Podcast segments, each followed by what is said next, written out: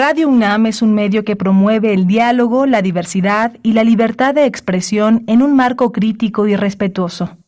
Los comentarios expresados a lo largo de su programación reflejan la opinión de quien los emite, mas no de la radiodifusora. Radio UNAM presenta Prisma RU. Una mirada universitaria sobre los acontecimientos actuales. Prisma RU. Relatamos al mundo.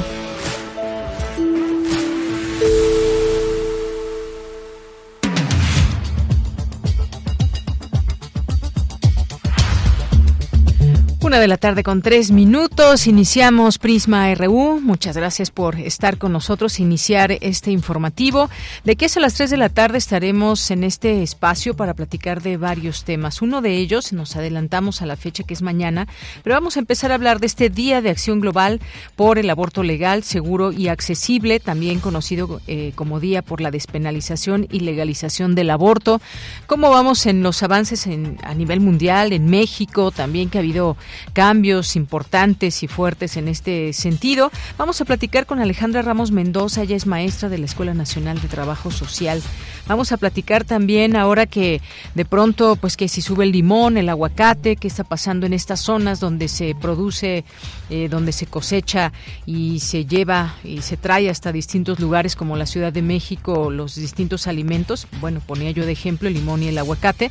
Vamos a platicar sobre el derecho de piso que lleva eleva la inflación y lo haremos con el doctor Ignacio Martínez Cortés, coordinador del Laboratorio de Análisis en Comercio, Economía y Negocios y profesor del Centro de Relaciones Internacionales de la UNAM. ¿Cómo se dan estos procesos? ¿Cómo interviene una cosa con la otra?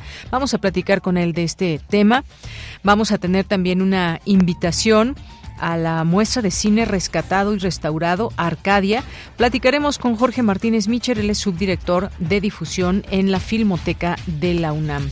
También tenemos, eh, un, vamos a ir ahora con esta charla, esta entrevista que tendremos con otro de los aspirantes a la rectoría de la UNAM. Hoy vamos a platicar con el doctor Alberto Vital Díaz que también ha mostrado esta intención de llegar a la rectoría. ¿Cuál es su plan? ¿Cuáles son sus principales puntos a destacar de su proyecto de trabajo 2023-2027? Pues se lo preguntaremos a él directamente en esta tarde. Hoy tenemos, tenemos secciones, sustenta, ciencia real, cultura, información nacional e internacional. La información de nuestra universidad, por supuesto, también aquí todos los días la puede encontrar. Pues esos son algunos de los temas que abordaremos el día de hoy.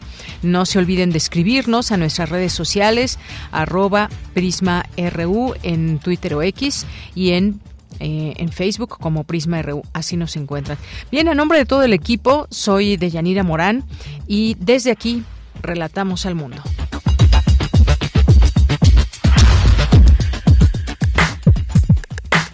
Relatamos al mundo. Relatamos al mundo.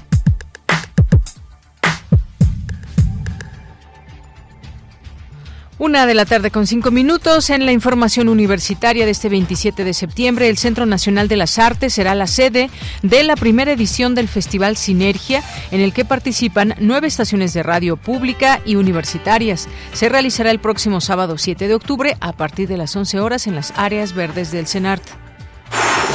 El deterioro del planeta avanza intensamente sin que los seres humanos modifiquemos patrones de relación con la naturaleza, de alimentación y consumo que dañan gravemente a nuestra casa, la Tierra, alertó el ex rector de la UNAM, el ecólogo José Sarucán Kermés. La educación, desarrollo científico y tecnológico, además de la cooperación cultural, han permitido estrechar los lazos en la última década entre China y México, consideró el embajador de la República Popular China en nuestro país, Sang Run. En la información nacional, este miércoles, Alejandro Encinas, subsecretario de Derechos Humanos de la Secretaría de Gobernación, presentó el segundo informe de la comisión del caso Ayotzinapa. Mientras tanto, la Comisión Nacional de Derechos Humanos pidió nuevamente al Grupo Interdisciplinario de Expertos Independientes y a la Comisión Interamericana de Derechos Humanos entregar todos los documentos que tienen sobre la desaparición de los 43 estudiantes de Ayotzinapa. El gobierno federal alista una reunión con al menos 10 países para atender el fenómeno migratorio. La asamblea tendrá lugar en México.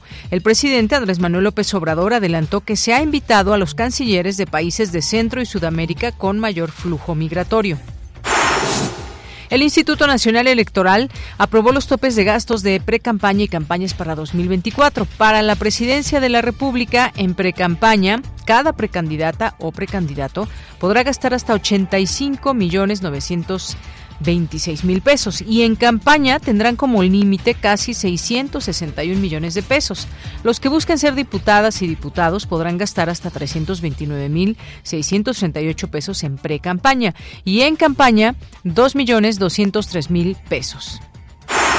Y además si le echamos cuántos, cuántas precampañas y campañas son, bueno, pues échele de millón en millón a cuánto llegamos en este sentido. Muchísimo, muchísimo dinero. Y en la información internacional, el fiscal general de Estados Unidos, Merrick Garland, afirmó que Ovidio Guzmán no será el último mexicano vinculado con el narcotráfico en ser extraditado como parte de su lucha contra el fentanilo. El presidente Joe Biden se unió a los huelguistas del sector automotriz y reconoció los sacrificios que realizaron para salvar la industria en 2008. Hoy en la UNAM, ¿qué hacer? ¿Qué escuchar? ¿Y a dónde ir?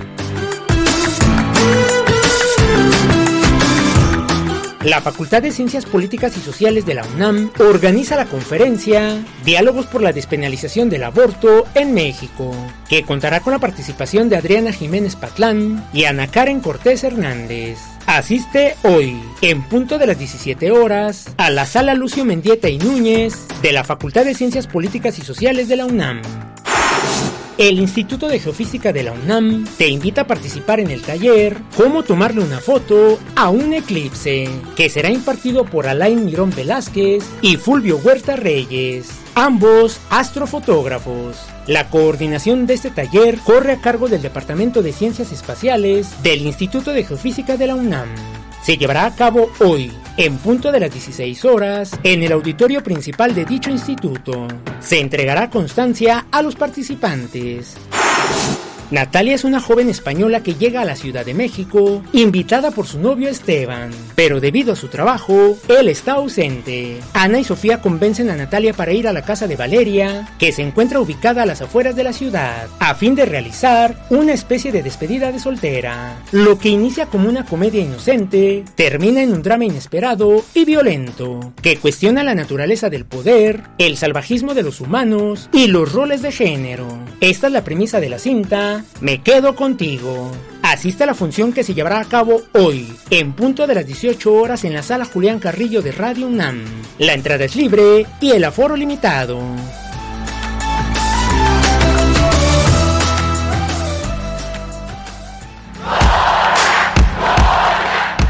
Campus RU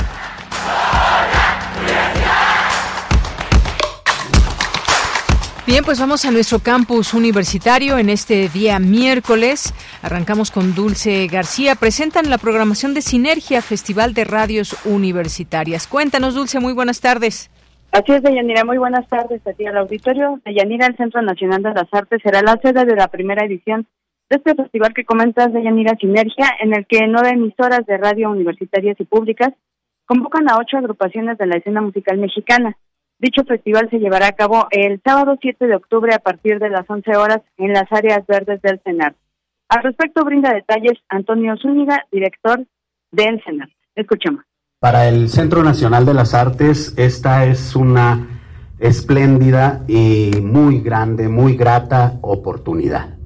Poder contar, eh, están ustedes escuchando, con las principales radiodifusoras, ahora sí que del espectro educativo, artístico, académico y de, ahora sí que también de eh, entretenimiento para todas las audiencias de esta zona del país y del país entero, nos parece formidable. Nos parece una oportunidad muy, muy grata porque el Centro Nacional de las Artes está buscando abrirse, está buscando abrir las puertas y abrir las consonancias con todas y todos los espectadores y espectadoras de la ciudad y del país. Requerimos que este espacio se convierta de un ahora sí que búnker neoliberal en un búnker abierto a toda la comunidad, a toda la sociedad. Deyanira, la intención de este festival es impulsar a bandas emergentes subterráneas e independientes en una celebración incluyente. Al respecto, ¿qué te parece si escuchamos las palabras de Benito Taibo, director de Radio UNAM? Encantado de estar con ustedes, estar en este espacio privilegiado que es de todos los mexicanos y, agradecemos inmensamente el que hayan colaborado con la red de radios universitarias de México y con todas las estaciones hermanas que nos signan en nuestra visión y misión, que es la de divulgación de la ciencia, difusión de la cultura, generación de conciencia crítica, generación de conciencia autocrítica, pero algo muy importante que no está escrito en ningún lado, que es eh, la generación de educación sentimental. Yo insisto mucho en la educación sentimental y sin duda las bandas que nos van a acompañar aportan a esta lógica de educación sentimental que es importantísima. De Yanira, las emisoras que participan son Radio Anáhuac, Guam Radio, Ibero 90.9, Radio IPN, Reactor, Radio Educación Capital 21 y desde luego Radio UNAM. Para mayores informes pueden consultar la página web cenart.gov.mx. Es la información. Muchas gracias, Dulce. Buenas tardes. Gracias a ti, muy buenas tardes. Ahí dejamos esta invitación y solamente recordarles que si ustedes quieren asistir, tenemos boletos para que vayan a este festival Sinergia, un viaje sonoro a través de géneros y estilos diversos. Eh, pueden escuchar ahí varios, varios grupos, varias bandas y pues aquí tenemos boletos si ustedes gustan. Lo único que tienen que hacer es escribirnos a nuestras redes sociales en Prisma RU, ahí en nuestro Facebook y en arroba Prisma RU en Twitter o X. Ahí tenemos eh, pues la posibilidad para regalarles pases dobles si quieren, de una vez escríbanos y ahí Iván Martínez estará muy atento y nos pasará pues la lista de personas que obtengan un boleto y lo puedan venir a recoger aquí la siguiente semana. Bien, nos vamos ahora a la siguiente información con mi compañera Virginia Sánchez. Alejandro Encina, subsecretario de Derechos Humanos de la Secretaría de Gobernación, presentó el segundo informe de la comisión del caso Ayotzinapa. ¿Qué tal, Vicky? Muy buenas tardes. Adelante. Hola, ¿qué tal? Ya muy buenas tardes a ti y al auditorio de Prisma RU. Así es, pues esta mañana, de hecho, continúa ahí en diálogo con los periodistas. Eh, también titular de la Comisión para la Verdad y Acceso a la Justicia del caso de Yotzinapa, Alejandro Encines, presentó el segundo informe sobre la desaparición de los 43 estudiantes del Normal Rural Isidro Burgos de Yotzinapa. Previa a la presentación de este informe, en Encinas informó haber recibido antes la notificación de un amparo que concedió el juzgado séptimo de distrito en materia administrativa al señor Tomás Herón de Lucio, donde se le prohíbe a Alejandro Encinas, bueno, a esta comisión, decir que se abstenga de continuar realizando declaraciones verbales o escritas o la publicación de contenido en redes sociales o páginas oficiales mediante las que se afirme, sugiera o preste dentro de un contexto especial al quejoso, sosteniendo que es un torturador, que realizó actos de tortura o creó la verdad histórica en el caso Ayotzinapa.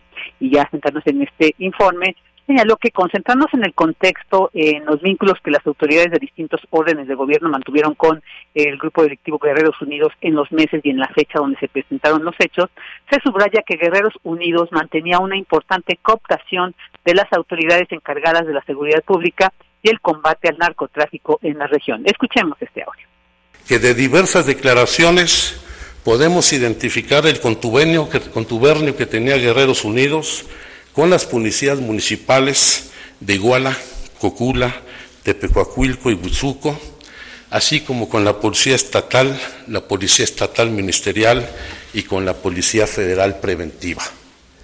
Y que en esta red se involucraba también a actividades de distintos órdenes de gobierno, como es el caso del entonces presidente municipal de Iguala.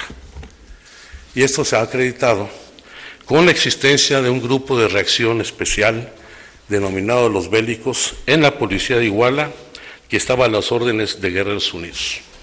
Ponemos solamente las declaraciones de Honorio N y Marco Antonio N, que dan cuenta que el objetivo de este grupo especial era levantar gente y asesinarla, así como traficar cocaína. Estas afirmaciones, señaló, no se reducen a las declaraciones de las personas involucradas en los hechos, sino que se confirman con las intervenciones de comunicaciones realizadas por la DEA y que por gestiones del presidente de la República ante el gobierno de Estados Unidos fueron entregadas para la investigación y ha planteado se hagan públicas. Señaló, se pueden acreditar además con diversas fuentes la existencia de elementos suficientes sobre los vínculos entre elementos del ejército y guerreros unidos. Y como parte de la reconstrucción de los hechos se tiene que señalar con toda claridad, dijo que todas las autoridades federales, locales y municipales estaban puntualmente informadas de las actividades que desarrollaban los estudiantes desde meses antes porque, dijo, la normal de Ayotzinapa es objeto de un seguimiento regular de distintas autoridades. Escuchemos lo que dijo. Tenemos claridad de que antes de los eventos, la Secretaría de Defensa Nacional seguía las actividades de los estudiantes a partir de un OBI. Este OBI está plenamente identificado. Por primera vez presentamos el contrato que suscribió al momento de causar alta el 16 de enero de 2009 en el ejército y que es uno de los que iban, unos estudiantes desaparecidos. Tenemos el caso también de las acciones de los estudiantes en el marco de las movilizaciones del de octubre que eran totalmente reconocidas. Se cuenta con intervenciones de las comunicaciones realizadas por la DEA a integrantes de Guerreros Unidos entre marzo y septiembre de 2014 donde es posible identificar los remitentes de interés del grupo delictivo, Adán N., Gildardo N., Raúl N. y los policías César N. y Francisco N y se puede conocer las formas en que operaba el grupo delictivo, sus zonas de influencia y su vínculo con autoridades del gobierno, así como con policías, militares y marinos.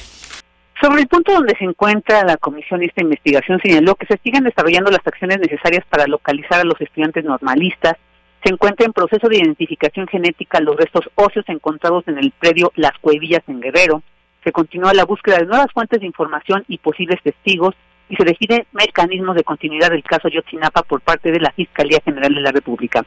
También se tendrán que reforzar los dos ejes fundamentales del trabajo de la comisión, que es la judicialización y la búsqueda. Finalmente detalló los pasos a seguir en coordinación de la comisión para la verdad Ayotzinapa, Ayotzinapa y la Unidad Especial de Investigación y Litigación para el caso Ayotzinapa. Escuchemos sobre estos pasos a seguir.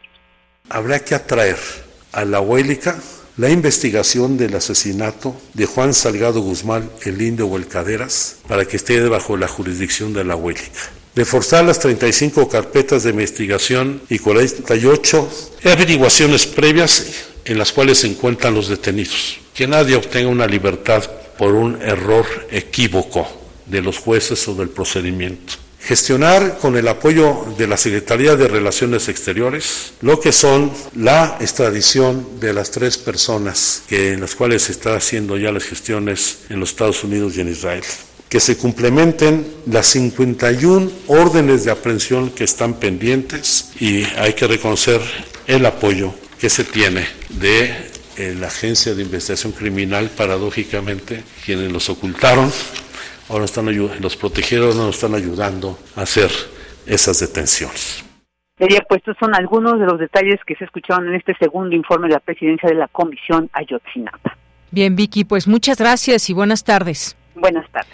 Bien, pues un tema ahí que sigue y que obviamente al cumplir nueve años se sigue dejando vigente en que pues ahí hay una investigación que ahora se hizo eh, de parte de este gobierno donde hay entrega de información, donde pues la defensa de padres y madres alude a que falta información, que no es completa, no solamente ellos, también el grupo interdisciplinario de expertos, el GIEI, y en este sentido pues ahí sigue todavía esta situación eh, sin una sola versión clara y contundente de los hechos. Cómo, pues, con el paso de los años se vuelve cada vez más difícil. Aquí simplemente destacar hay intención, no hay intención de aclarar lo que sucedió, se esconde información, no se esconde información, pues bueno, ahí parte de lo que podemos tener en la mesa con estos elementos, lo que dice el gobierno, lo que dicen quienes han estado de cerca en este caso, lo que desde el periodismo también se ha logrado investigar. Continuamos. Porque tu opinión es importante, escríbenos al correo electrónico prisma.radiounam@gmail.com. Bien, vamos ahora a hablar de este tema del 28 de septiembre, que es mañana, y que pues es el Día de Acción Global por el aborto legal, seguro y accesible. En México y en muchas otras partes del mundo se llevan a cabo manifestaciones, marchas, en donde pues se habla de este tema que ha muchas veces significado en la mayoría de las veces, sino en todas, una lucha, una lucha porque pues el pleno ejercicio de los derechos sexuales y reproductivos está ligado también a las condiciones de desigualdad y pobreza de nuestra región, donde se calcula que el número anual de abortos inseguros entre las adolescentes de 15 a 19 años alcanza 670 mil y que en la región se practicaron entre el 2010 y 2014 6,5 millones de abortos. Eh, datos que estoy sacando de la página de Oxfam y en donde pues un 28 de septiembre. Eh, como mañana, pues les digo, es el Día de Acción Global por el Aborto Legal, Seguro y Accesible, y en donde hay manifestaciones, por supuesto, donde hay reclamos y donde hay, pues ya en México, una situación que se ha avanzado, pero ¿qué es lo que falta y cómo estamos también, cómo está el mundo respecto a ello? Ya está en la línea telefónica Alejandra Ramos Mendoza, ella es maestra de la Escuela Nacional de Trabajo Social. Maestra Alejandra, bienvenida, buenas tardes. Hola, buenas tardes, qué gusto el gusto es mío y poder platicar sobre este tema. Ya hay colectivos feministas que convocan a esta marcha por el aborto libre y seguro. Eh, más allá de todo esto y de esta visibilización que también se debe dar al tema, ¿qué podemos decir en cuanto a datos, números, datos duros, sobre todo de cómo estamos en este sentido en México? Hay que recordar que cada estado ha hecho su lucha y que también recientemente la Suprema Corte de Justicia dijo, bueno, pues ya esto no debe ser motivo de penalización un aborto. ¿Qué es lo que nos puede decir, maestra? Claro, sí, muy importante y sobre todo muy eh, reconocer la importancia del marco del día y como dices, pues falta mucho por hacer. Si bien también hay cosas que reconocer como esta esta sentencia de la Suprema Corte, este eh, recién amparo de Gire, que es importante señalar que no se ha despenalizado el aborto a nivel federal.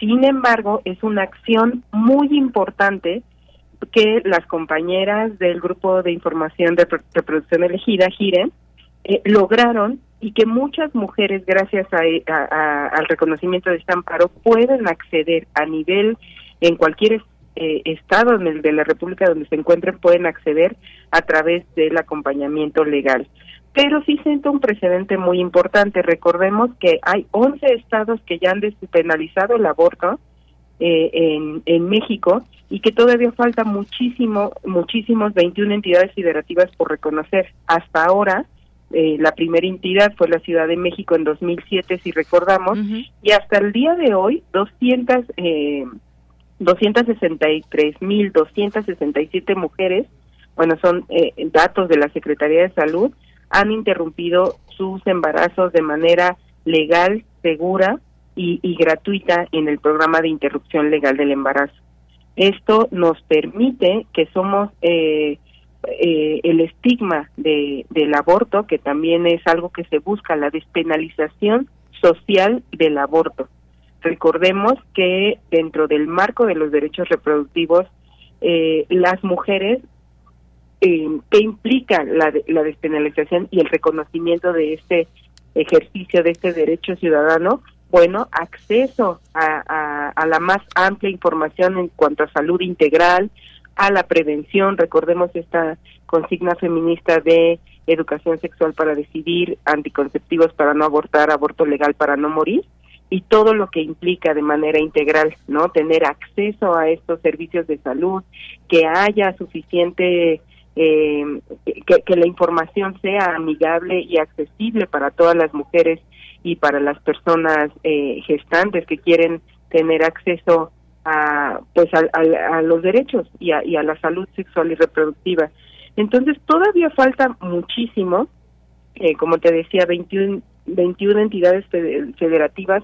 Todavía eh, hay un montón de trabajo donde hay muchos códigos eh, penales o en las constituciones locales, que bueno, al final hay una contradicción en el marco normativo nacional en materia de derechos humanos y que bueno, hay muchísimos grupos de mujeres en el ámbito de la academia, de la eh, sociedad civil, ¿no? Eh, que todavía estamos ahí en, en, la lucha y constante para el reconocimiento de estos derechos y sobre todo también reconocer la labor de acompañamiento de las diferentes colectivas, grupos, organizaciones de mujeres que están llevando esta información a todos los espacios y todos los rincones.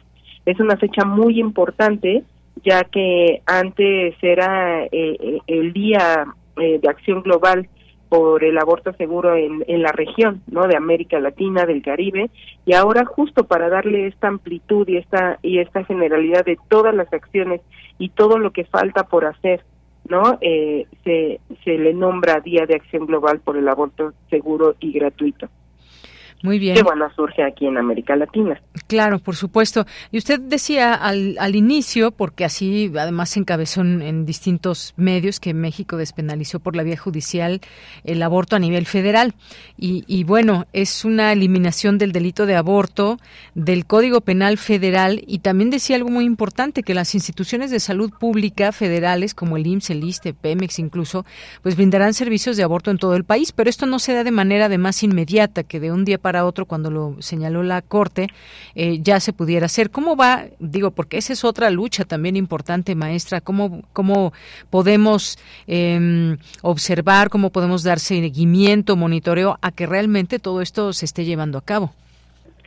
Pues mira, eh, eh, justo en este tema, pues bueno, lo más importante es conocer que, que pues el, el amparo reconocido es cómo monitorear, en este caso específicamente con, con este amparo, es a través de, del grupo de Gire, ¿no? Solicitar este acompañamiento, esta asesoría, para que también eh, las compañeras puedan eh, acompañar, ¿no?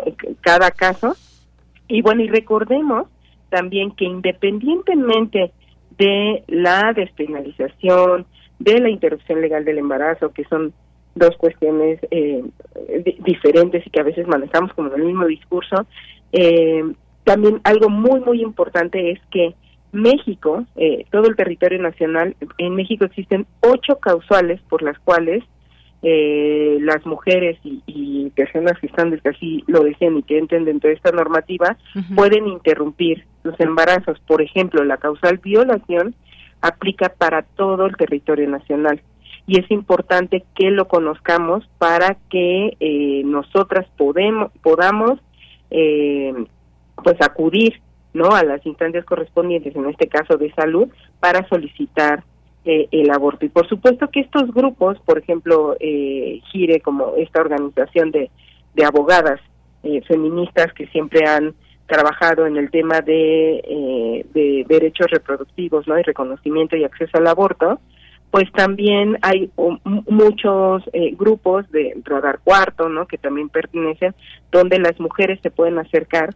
para eh, tener una mejor asesoría, ¿no? En, este marco de derechos y poder tener acceso al aborto legal y seguro. Que además los servicios de salud deben tener esta toda esta información y estos servicios de prevención en, en términos de salud eh, eh, eh, de salud sexual integral para que puedan tener anticonceptivos, revisiones médicas, supervisión médica, proveer no de, del método anticonceptivo más adecuado para cada una de las personas que lo soliciten y que de esta manera también puedan acceder a los derechos reproductivos. Muy bien, pues sí, todo esto.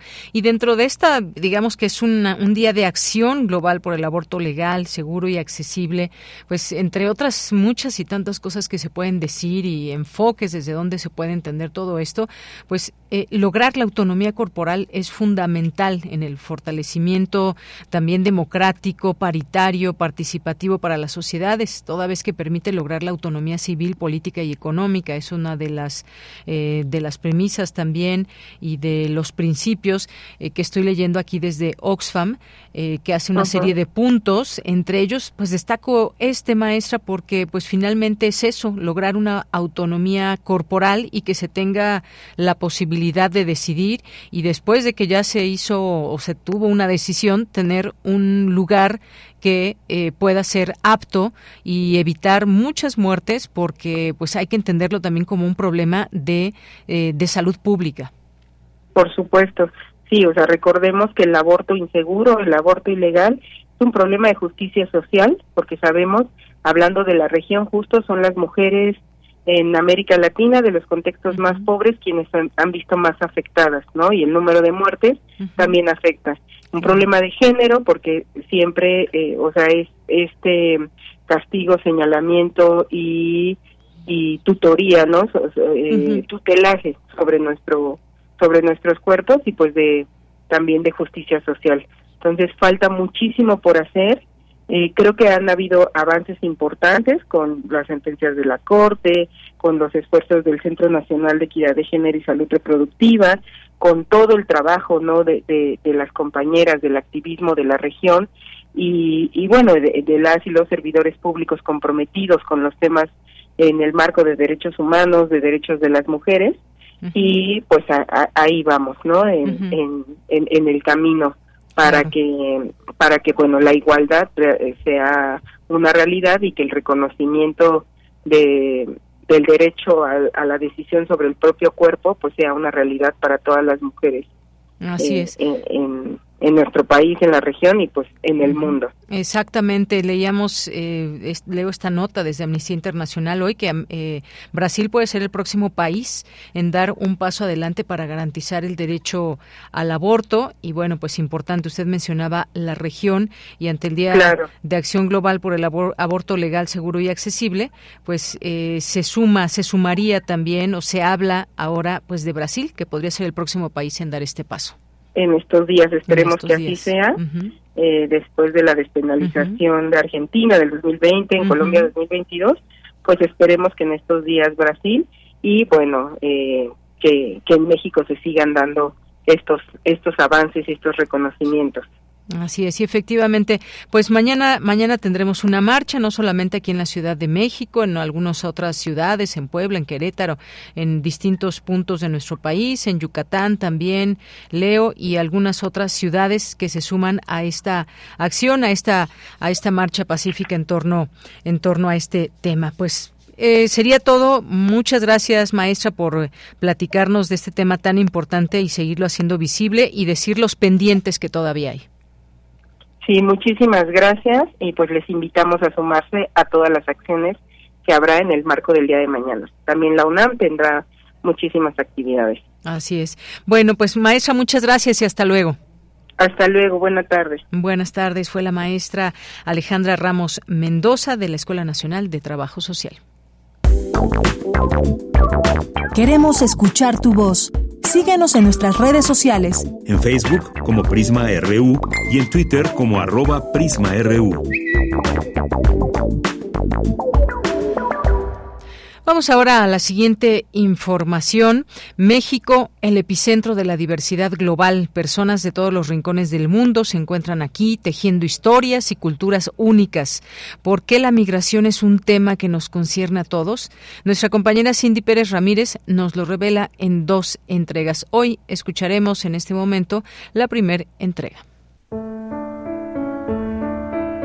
Desde los confines de América Latina hasta las costas europeas, la migración ha sido una fuerza impulsora de cambio y esperanza para millones de personas en todo el mundo. A lo largo de esta serie de dos partes, Erendira Barco, coordinadora del programa de atención integral en Escalabrinianas Misión con Migrantes y Refugiados, compartirá su experiencia y conocimientos sobre cómo abordan los desafíos y las necesidades de la población migrante, un trabajo que han realizado a lo largo de 10 años y que se ha concretado en Casa Mambré, un espacio de estadía mediana y larga en la Ciudad de México para atender a la población migrante víctima de violencia en territorio mexicano, solicitantes de refugio y protección internacional. En ella proporcionan alimentación, hospedaje, ropería, productos de higiene, acompañamiento legal, entre otras mucho del tema migratorio pues depende de políticas o estrategias que utilice pues nuestro país vecino Estados Unidos a todos estos efectos negativos como desde sociedad civil eh, los cambiamos a positivos. Cuando ellos salen del país, cruzan, suceden como situaciones que también nos quieren extorsionar, secuestrar, muchas violencias. Cuando llegan a México se enfrentan también al gran país, toda la población que llega, no solamente a nuestro albergue como Casa Mambré, sino a la Ciudad de México o otros albergues, viene destrozada en temas de salud física y en salud emocional. La importancia de involucrar a la comunidad en la construcción de albergues como Casa Mambré radica en la creación de un entorno de apoyo y comprensión mutua, reduciendo estigmas y promoviendo una integración más efectiva. Favorecemos y buscamos mucho que siempre la comunidad esté integrada en estos procesos, que sepa, que visualice como los diferentes contextos migratorios. También en el entendido de que, bueno, México es expulsor de muchos migrantes, entonces como en esta parte también del cómo los acogemos a los migrantes en nuestro territorio y cómo nos gustaría que nosotros ah, nos acogieran en otros países. Un albergue que llega a una localidad, a un espacio, tiene que integrarse con la población, porque justamente muchas veces, como no hacemos estos procesos de integración con la población o la población está mediáticamente con tantas noticias que hay, con esas noticias solamente se queda.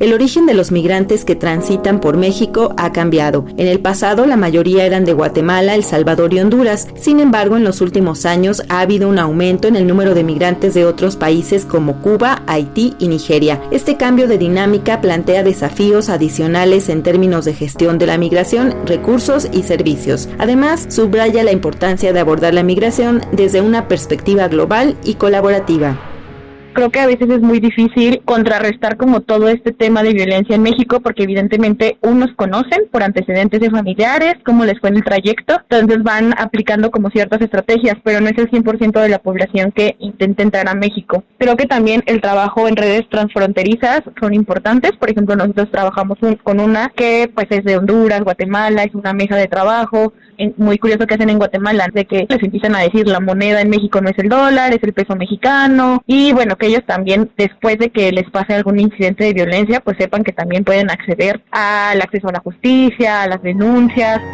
En tan solo ocho meses de este 2023, las solicitudes de refugiados en México ya sobrepasaron las 100.000, por lo que la Comisión Mexicana de Ayuda a los Refugiados Comar advierte que en este año muy probablemente se superarán las 150.000 peticiones. No obstante, el presupuesto que la Secretaría de Hacienda pidió para la Comar en 2024 es de apenas 51 millones de pesos. Para Radio UNAM, Cindy Pérez Ramírez.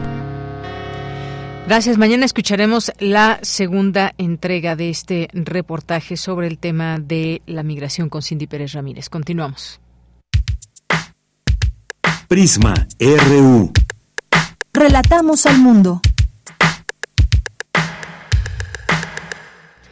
Continuamos ahora la siguiente charla con el doctor Ignacio Martínez Cortés, el es coordinador del Laboratorio de Análisis en Comercio, Economía y Negocios y profesor del Centro de Relaciones Internacionales de la UNAM.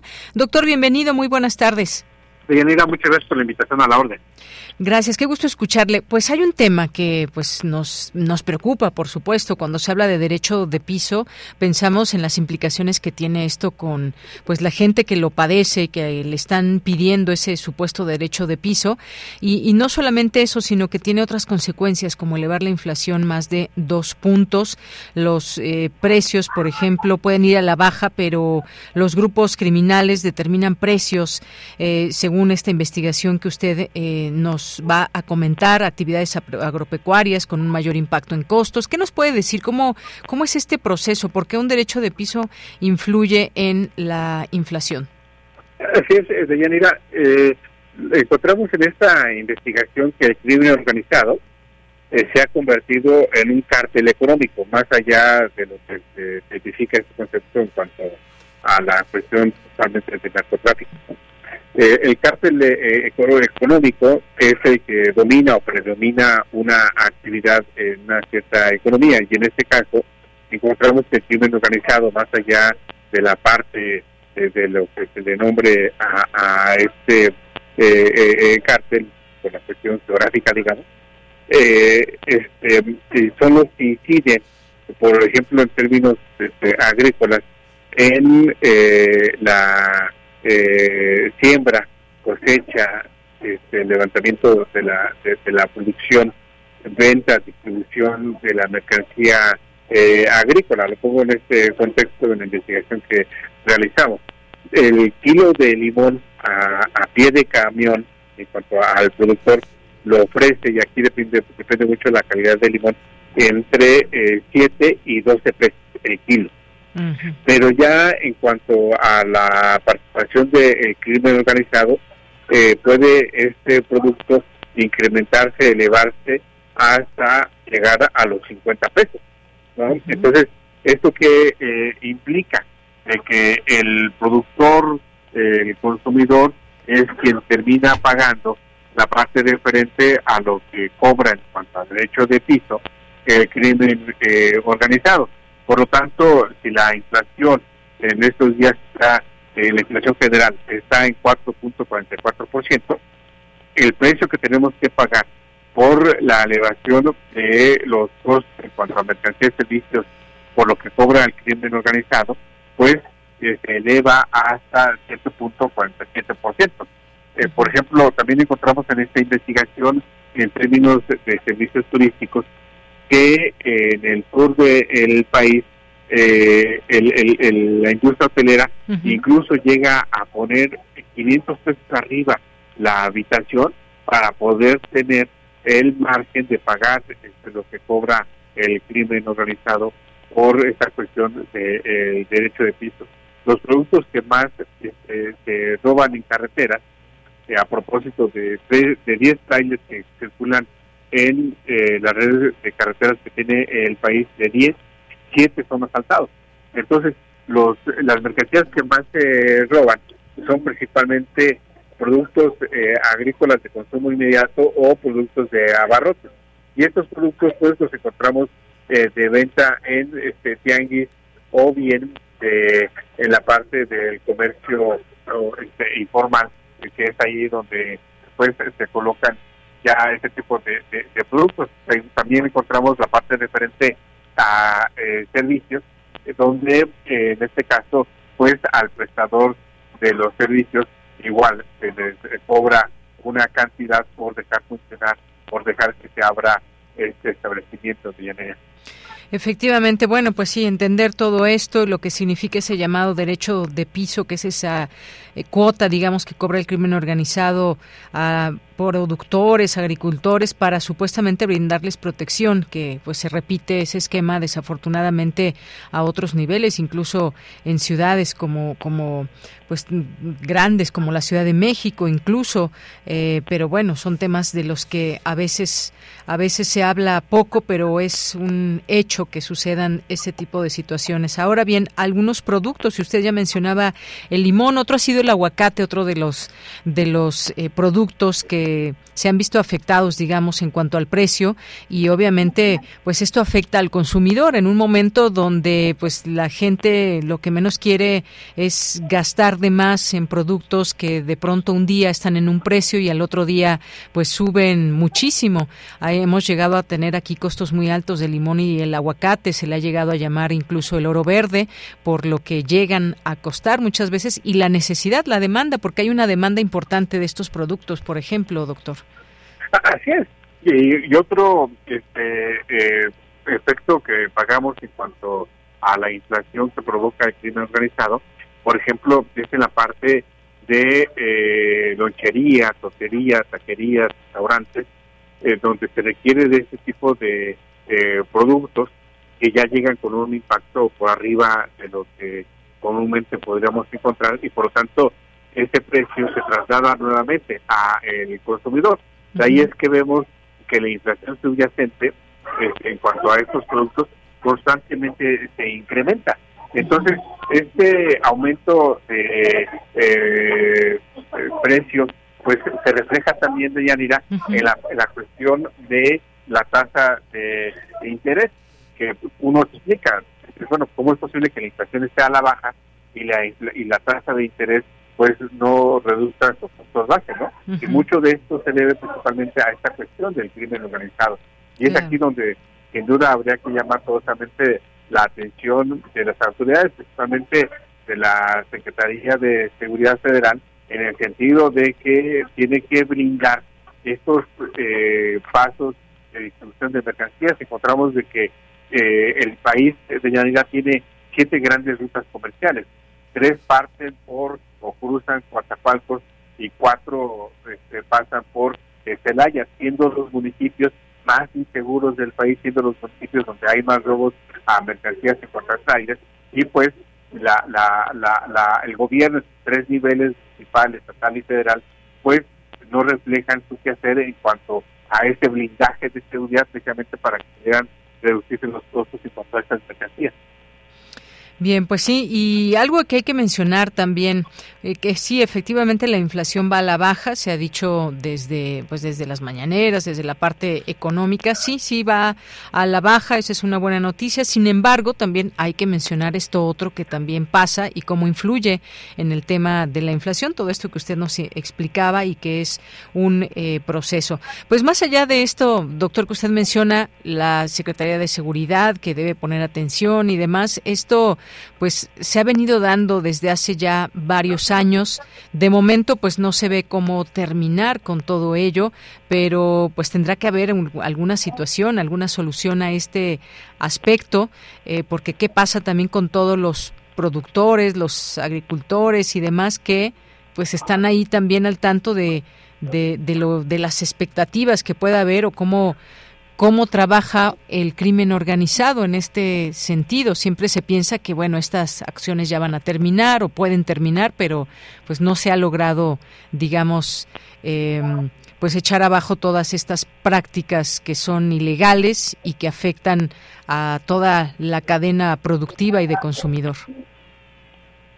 Y aquí pues este, no hay que ver hacia un color de partido. Este, aquí que podemos decir del Estado de México que así lo deja el anterior gobierno priista o el, los gobiernos este, eh, panistas de, Querétaro, Guanajuato, eh, Chihuahua o los gobiernos de eh, Morena en la Ciudad de México, de Veracruz, de Zacatecas. Es decir, el crimen organizado no tiene preferencia por una cuestión política, por una cuestión partidista, ¿no? Este, entonces, es algo que eh, los tres gobiernos, de manera particular el gobierno federal, ahora que tiene nuevos instrumentos de, de, fuerza, como es la Guardia Nacional, pues necesariamente tiene que profundizar en ellos de área porque pues lo que vemos es de que finalmente quien paga todas estas consecuencias es uno, el productor, y otro, el consumidor o la consumidora, de que eh, su ingreso pues no alcanza a cubrir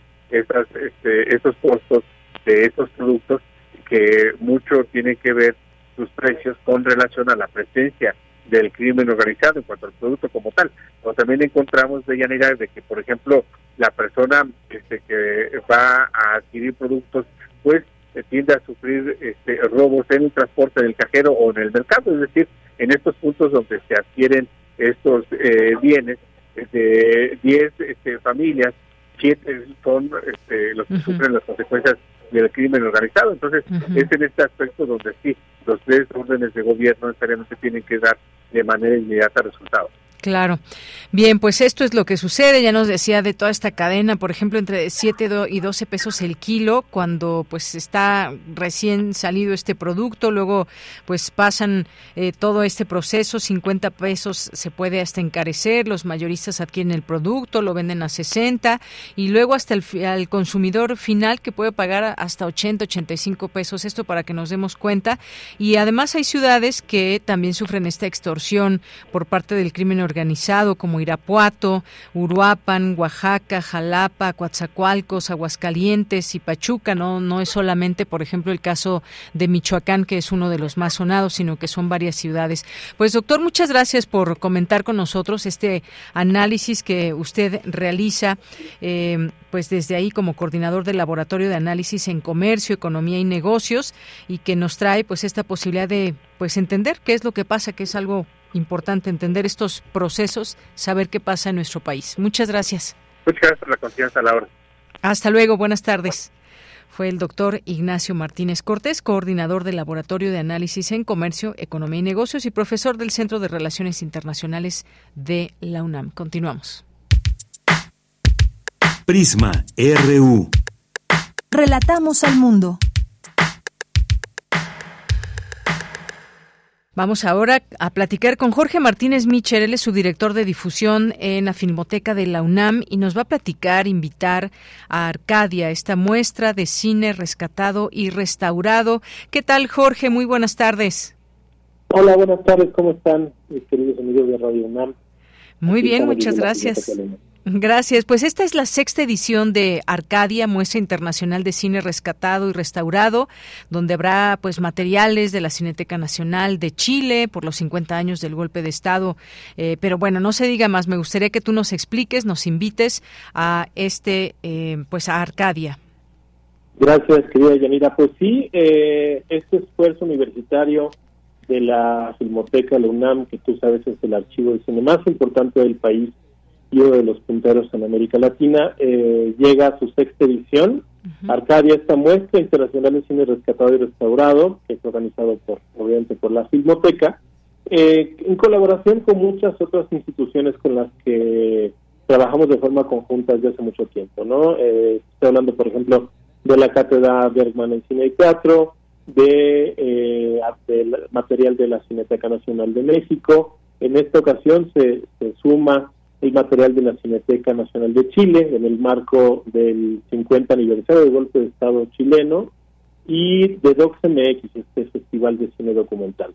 Eh, hemos dividido la curaduría de la, de la programación en cinco grandes bloques. De El primero es en el marco justo del 50 aniversario del golpe de Estado en Chile, vamos a tener eh, material tanto de la Cineteca chilena como material que resguarda la misma Filmoteca de la UNAM. Eh, son varios programas que integran una entrevista con el presidente Salvador Allende, que se llama El Diálogo de América.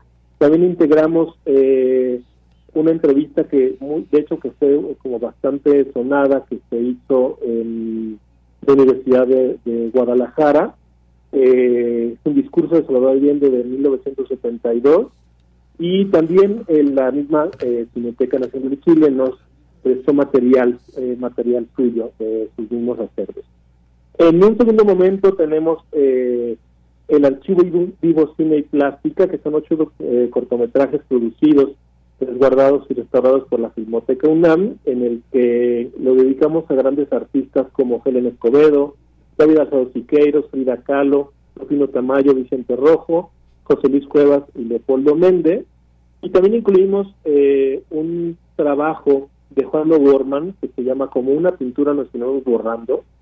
Eh, y este, estos programas están eh, presentados junto con la Academia Mexicana de Artes y Ciencias Cinematográficas.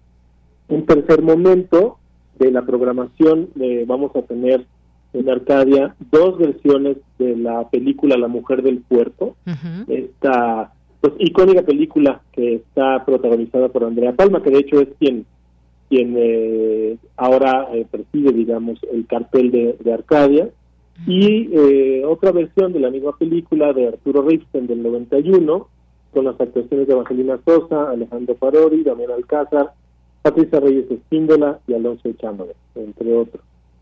Eh, un, un, cuarto momento es el Archivo Cordero, que es un, documental de, Bolivia, de Gabriela Zamorano Villarreal, existirá, de hecho, tenemos muchísimas funciones comentadas dentro de Arcadia.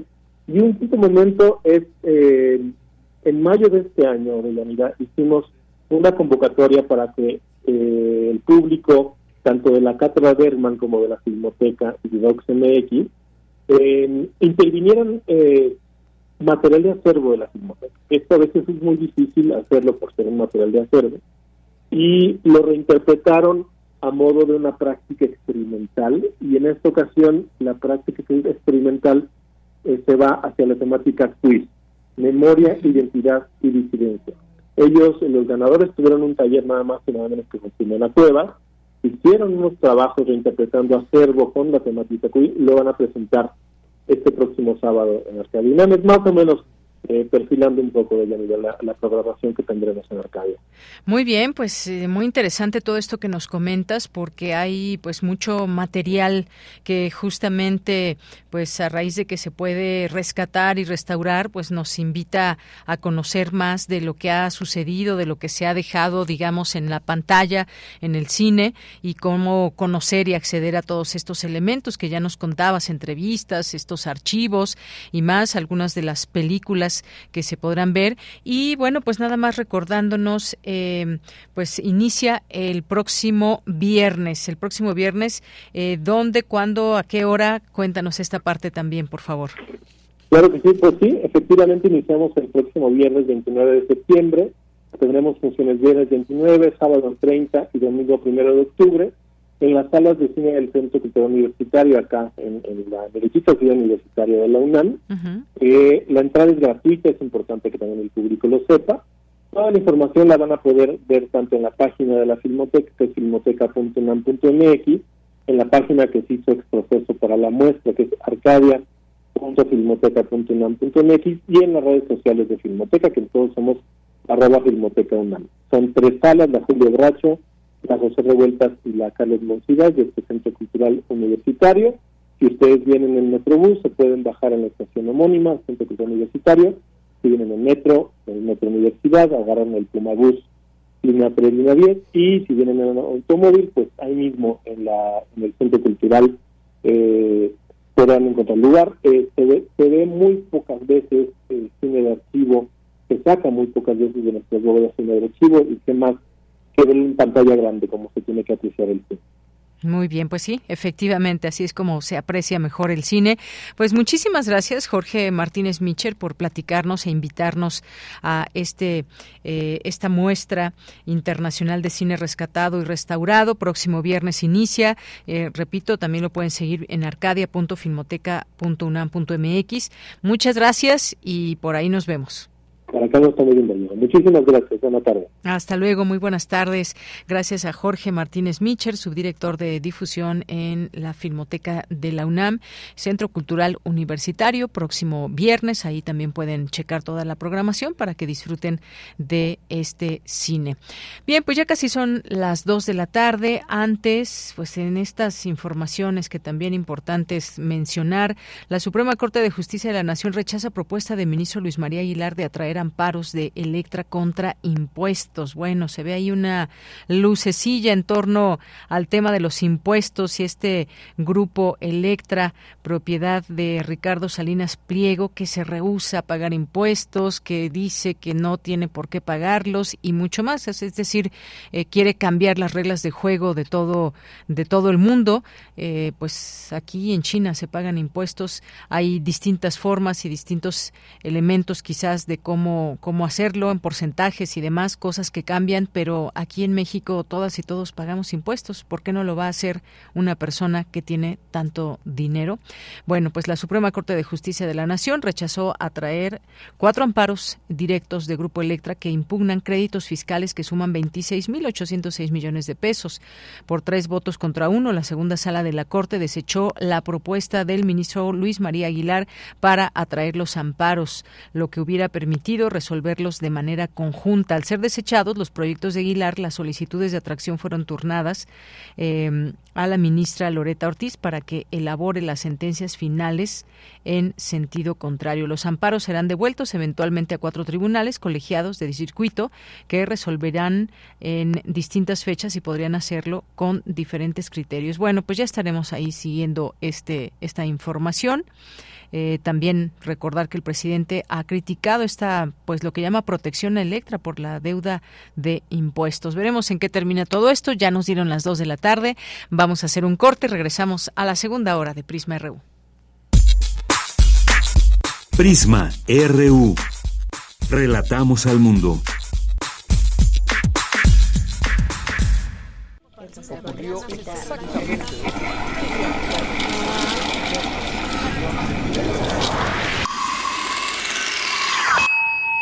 XEUM.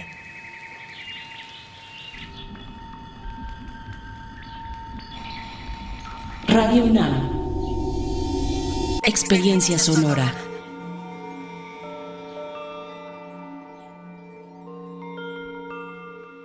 Mi INE es mi voz en México. El voto de las y los mexicanos en el extranjero es un derecho. En las elecciones del 2024 se elegirán los cargos de presidencia de la República, senadurías, así como algunos cargos locales. Invita a tus amigos y familiares que viven en el extranjero a que tramiten su INE, se registren en la lista nominal y elijan la modalidad para votar. Infórmate más en votoextranjero.mx. INE.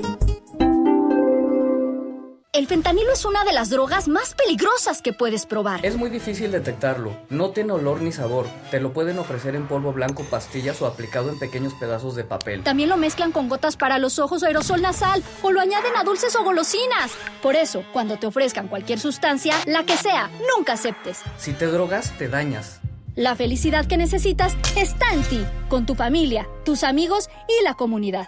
Secretaría de Educación Pública. Gobierno de México.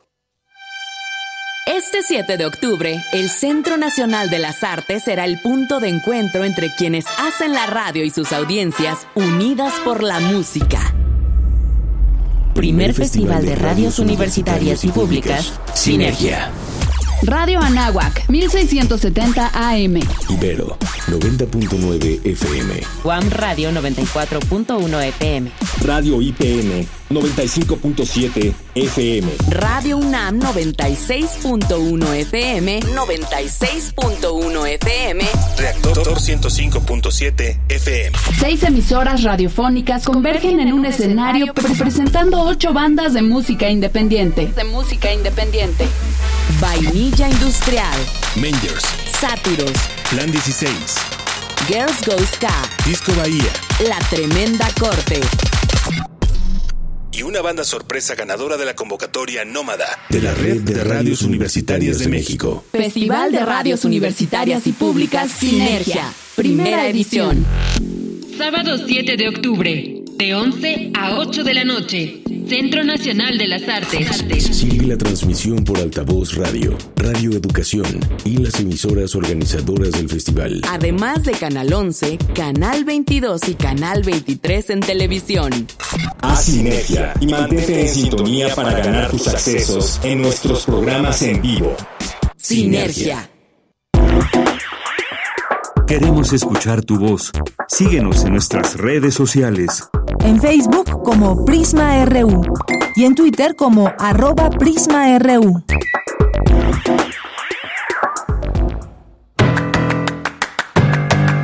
Mañana en la UNAM, ¿qué hacer? ¿Qué escuchar? ¿Y a dónde ir? La Facultad de Psicología de la UNAM organiza el foro El rol del profesional forense en el acompañamiento psicosocial.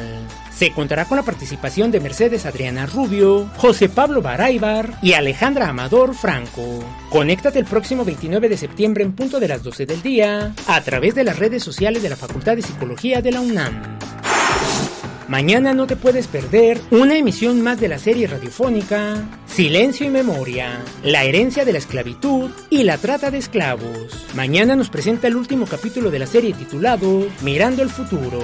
El sistema esclavista practicado durante tres siglos ha sido una de las páginas más dolorosas de nuestra historia. Para evitar que esta tragedia se siga repitiendo en el futuro, es preciso desarrollar un debate franco y abierto sobre este pasado. Este debate es esencial para un futuro armonioso en la diversidad. Sintoniza mañana jueves en punto de las 10 horas el 96.1 de FM. La Dirección General de Orientación y Atención Educativa de la UNAM organiza el evento OrientaFest, que tiene como objetivo guiar al estudiantado para elegir la mejor opción de estudio para bachillerato o licenciatura. El OrientaFest se llevará a cabo del 11 al 13 de octubre. Está dirigido para la comunidad universitaria y el público en general. Consulta la programación completa en el sitio oficial orientafest.unam.mx. Para Prisma RU, Daniel Olivares Aranda.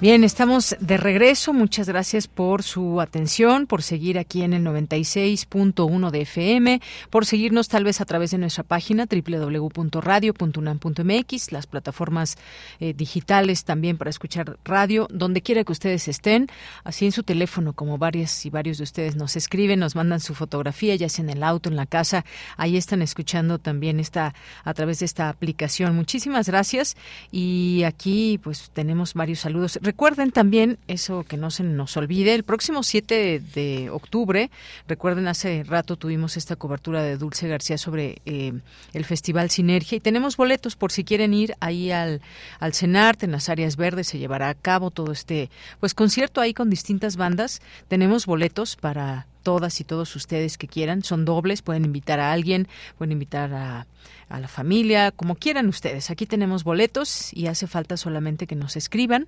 aquí a nuestras redes, arroba PrismaRU, en Twitter o X y en Facebook como Prisma RU. Pues muchas gracias y aquí tenemos ya personas que nos están escribiendo, mandando mensajes, lo cual siempre, siempre agradecemos esta comunicación que hacen con nosotros. Jorge Fra, saludos, muchos saludos siempre que estás aquí presente. Mario Navarrete también aquí, muchas gracias. Gracias también Aquí, ¿quién más nos escribe? César Soto dice, buen miércoles, Sonoro. El grupo Electra seguirá impugnando en amparos y promoviendo lo correspondiente para controvertir el cobro y pago de impuestos por diversos motivos.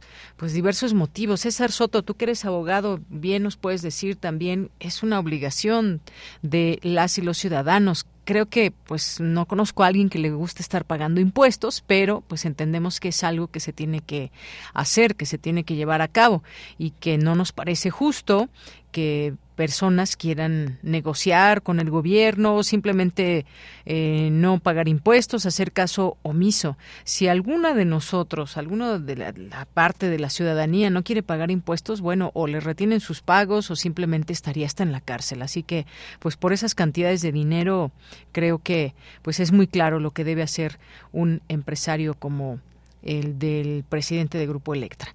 Bien, María Eugenia, muchas gracias también por escribir. Rosario Durán, muchas gracias también aquí presente. Jorge Morán Guzmán nos dice derecho de piso, un aspecto más de la economía de la extorsión en que vivimos, lamentablemente. Así es, Jorge. Lorenzo Sánchez nos dice derecho al aborto, las mujeres son dueñas de su cuerpo, no, no la iglesia, los hombres, el Estado, ni de la extrema derecha fascista. Un abrazo, gracias, Lorenzo. Eh, Jorge también nos dice, dada la situación económica global, la migración crecerá más aceleradamente. Propongo hablar de estos dos aspectos a la vez. Ya estamos buscando a alguien que nos hable de la migración y todo lo que implica. Hay que irla abordando de a poco eh, desde sus distintos aspectos este tema de la migración, que es grande, es complejo y hay muchas aristas desde donde poder analizar el tema. Eh, también nos dice caso Ayotzinapa, un caso muy triste, eh, de lamentable, muy lamentable estado de derecho fallido con una economía de la extorsión y la impunidad. Misael Neoténico nos dice cómo se podría hacer contacto para un espacio independiente de exhibición de cine en el sur oriente de la Ciudad de México.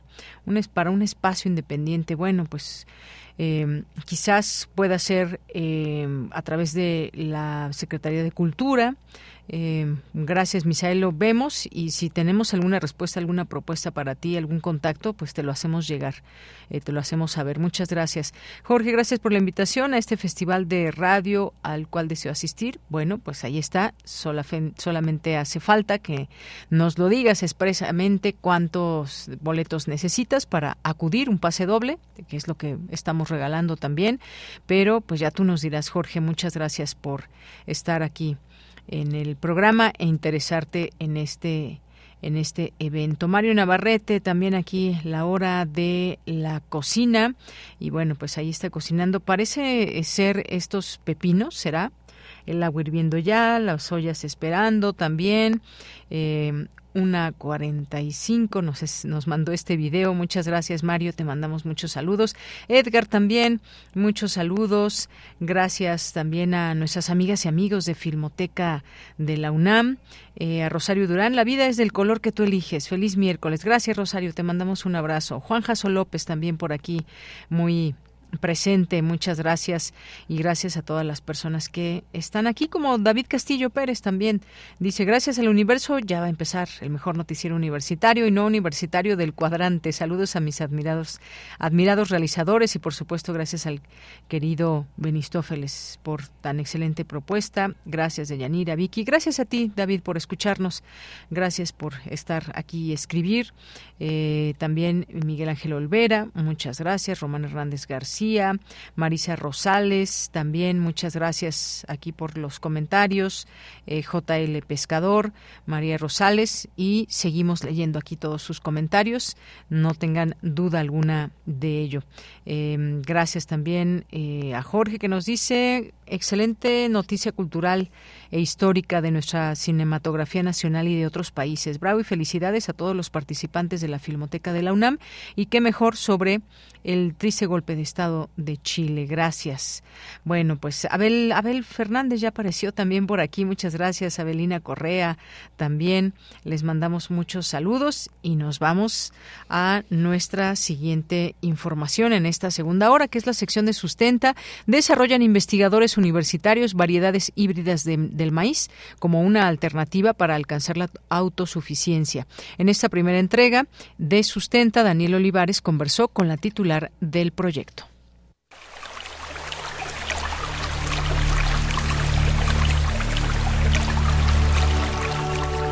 Sustenta, sustenta. Innovación universitaria en pro del medio ambiente.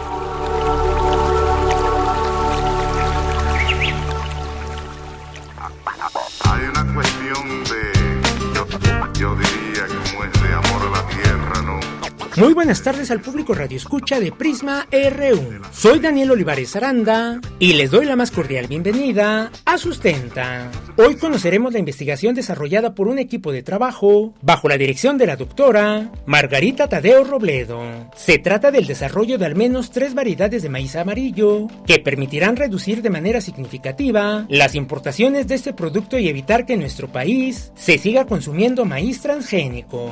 En entrevista con Sustenta, la doctora Margarita Tadeo, investigadora y profesora de la Facultad de Estudios Superiores Cuautitlán de la UNAM y coordinadora del Programa de Mejoramiento Genético de Maíz, nos explica cómo nació dicha investigación. Esta investigación nace a partir del hecho de que en México, que importamos alrededor de 17 millones de toneladas de maíz amarillo en este momento. Pero este problema se venía eh, visualizando desde hace ya dos décadas y los gobiernos, el gobierno federal en turno, eh, a, través de diferentes programas, em, eh, iniciaron todo un, proceso para apoyo a, investigación en generación de variedades de maíces amarillos. No había suficientes variedades disponibles para los productores, de tal manera que iniciamos nosotros esta línea primero con financiamiento de, a nivel de fundaciones, produce en el gobierno eh, en, el Estado de, México. De esa manera, incorporamos esta línea de investigación de maíces amarillos a nuestra línea de investigación que viene de hace más de 30 años, casi 40 años, en la Facultad de Estudios Superiores Cotitlán,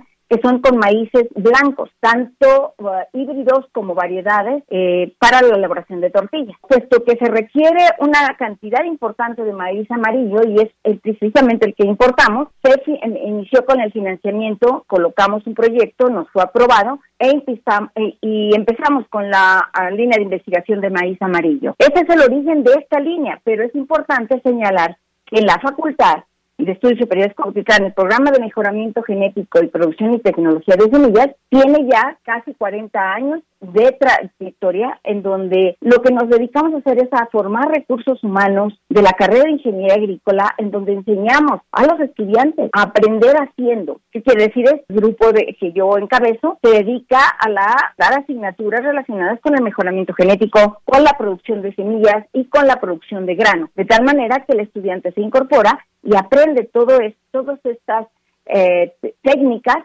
haciendo ese trabajo en nuestro programa de mejoramiento genético de maíz. Como ya lo escuchamos, este proyecto surge de la necesidad de contar con diversas variedades de semillas en la nación, las cuales puedan ser cultivadas en diferentes regiones ambientales del país y al mismo tiempo contribuyan a resolver la problemática de las importaciones que tenemos de maíces amarillos. Escuchemos nuevamente a la doctora Tadeo Robledo me gustaría platicarles en qué consiste nuestra investigación. La problemática, como lo decía hace, un momento, es que México produce eh, es eh, alrededor de, 20, eh, de, de, 3 toneladas, única, 3 millones de toneladas de maíz amarillo únicamente y demandamos de maíz amarillo alrededor de 17 millones de toneladas. Entonces, habría, había que ir buscando alternativas para resolver esta problemática. Debo hacer un paréntesis y mencionar que México eh, demanda 27 millones de toneladas de maíz anuales, de las cuales 24 millones de toneladas son de maíz blanco, que es el que nosotros utilizamos para elaboración de las tortillas. Y aproximadamente son tres de esos 27 3 millones son de maíz amarillo, pero tenemos ese déficit y requerimos entonces estar importando y ese déficit anda entre los 14 hasta los 17 millones de maíz amarillo. ¿Qué tenemos que hacer? La investigación pública, los programas de las universidades, los programas de las instituciones públicas, es tratar de resolver esa problemática y esa es la falta de variedades para zonas agroclimáticas en el país, diferentes zonas. Podemos hablar a lo largo y ancho de nuestro país que se requieren variedades que puedan producir mayor rendimiento que las que ya tienen los productores. En ningún momento estamos hablando de sustituir nuestras maravillosas variedades nativas.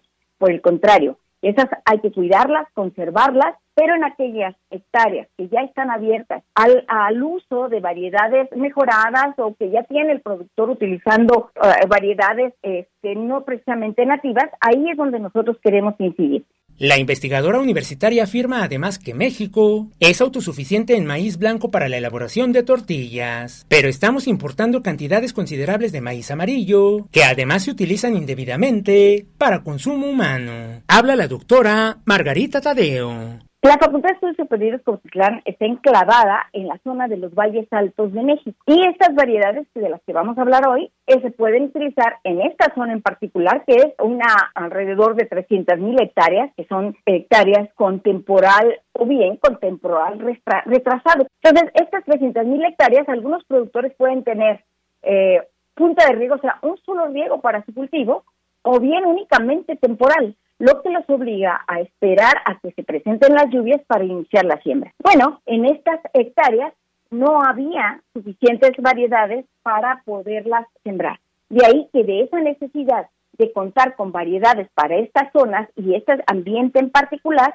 es que nace esta línea de investigación. Requerimos entonces variedades amarillas y variedades para estas zonas que no son atendidas por las grandes corporaciones que están ubicadas en zonas altamente productivas, zonas de riego, y que ahí tienen variedades eh, para que estos productores las usen, pero no en estas alrededor de 300 mil hectáreas de las zonas en los valles altos de México. Las variedades desarrolladas por las y los investigadores universitarios fueron nombradas como Cuautli Puma, Mistli Unam y Costli Puma, cuyo registro y licencias ya fueron liberadas y se encuentran disponibles en el mercado como una opción desarrollada por universitarios para que los productores puedan sembrarlas en zonas de temporal o en punta de riego. En la próxima entrega de Sustenta conoceremos más acerca de esta investigación y de las variedades de maíz resultantes de la misma. Si tienes alguna duda o comentario, puedes compartirlo a través de las redes sociales de Prisma RU o directamente en mi cuenta de ex. Me encuentras como arroba Daniel Medios TV. Para Radio UNAM, Daniel Olivares Aranda. Hay una cuestión de, yo, yo diría, como es de amor a la tierra. Bien, vamos ahora a la información internacional a través de Radio Francia. Relatamos al mundo. Relatamos al mundo.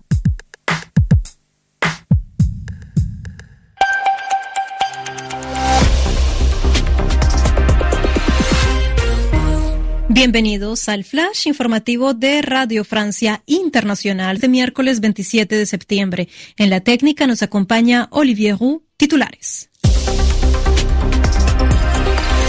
Paola Ariza. Votos a favor del candidato 172. Votos en contra del candidato 178. Abstenciones. Así anunciaba este miércoles el Parlamento español el rechazo a la investidura del líder de la derecha Alberto Núñez Feijó como presidente del gobierno. El candidato del Partido Popular se enfrentó a la primera votación del Congreso y necesitaba mayoría absoluta para su investidura, pero ya se preveía que no la iba a obtener.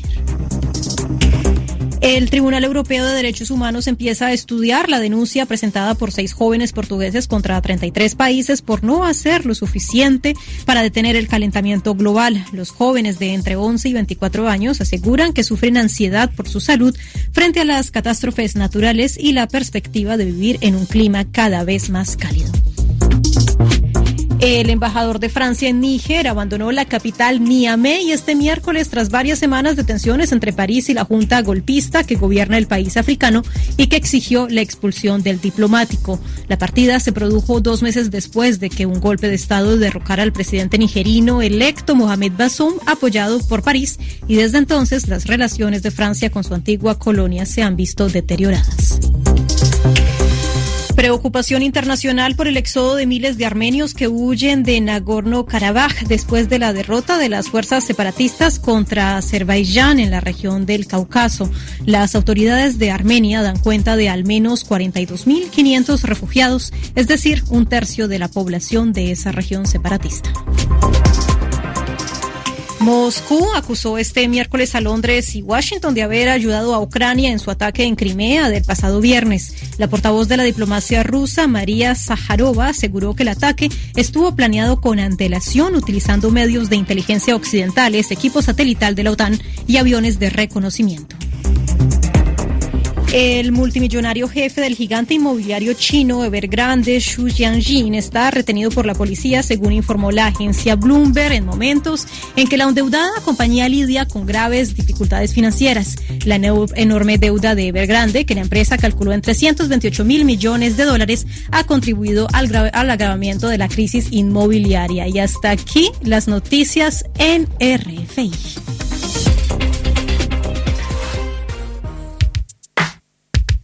Prisma RU. Relatamos al mundo.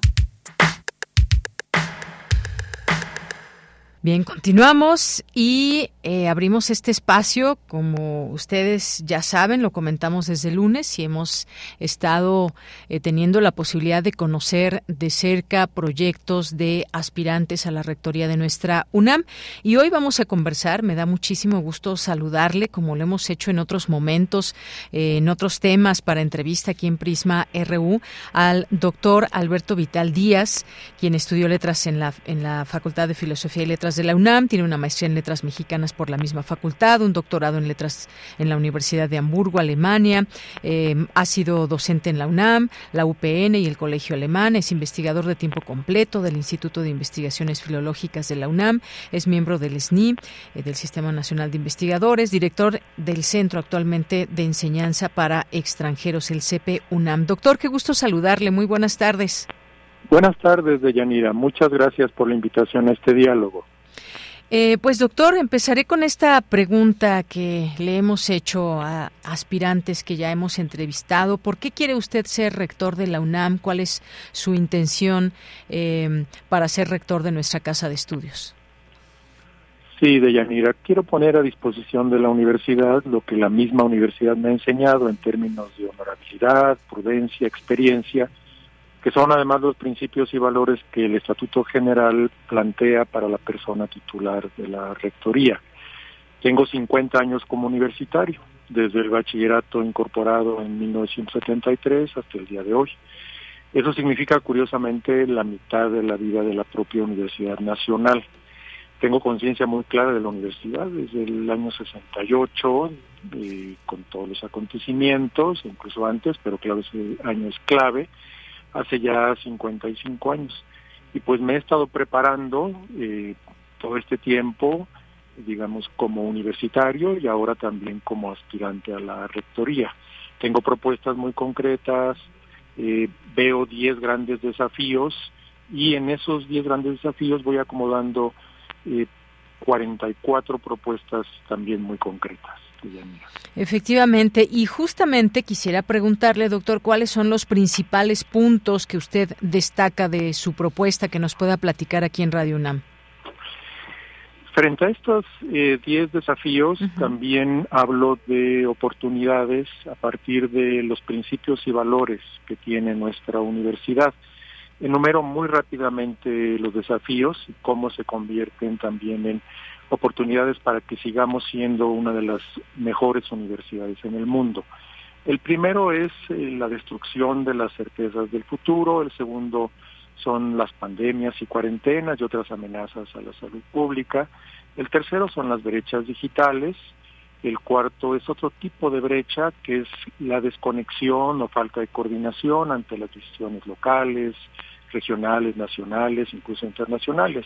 El quinto, desde luego, son las violencias de todo tipo. El sexto, los problemas del día a día, sean coyunturales o sean estructurales.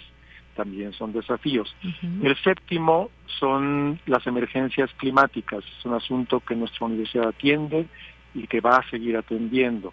El octavo son fenómenos de intolerancia, extremismo político, religioso, racial, fruto de factores como la incomprensión o la desorganización en temas como la migración.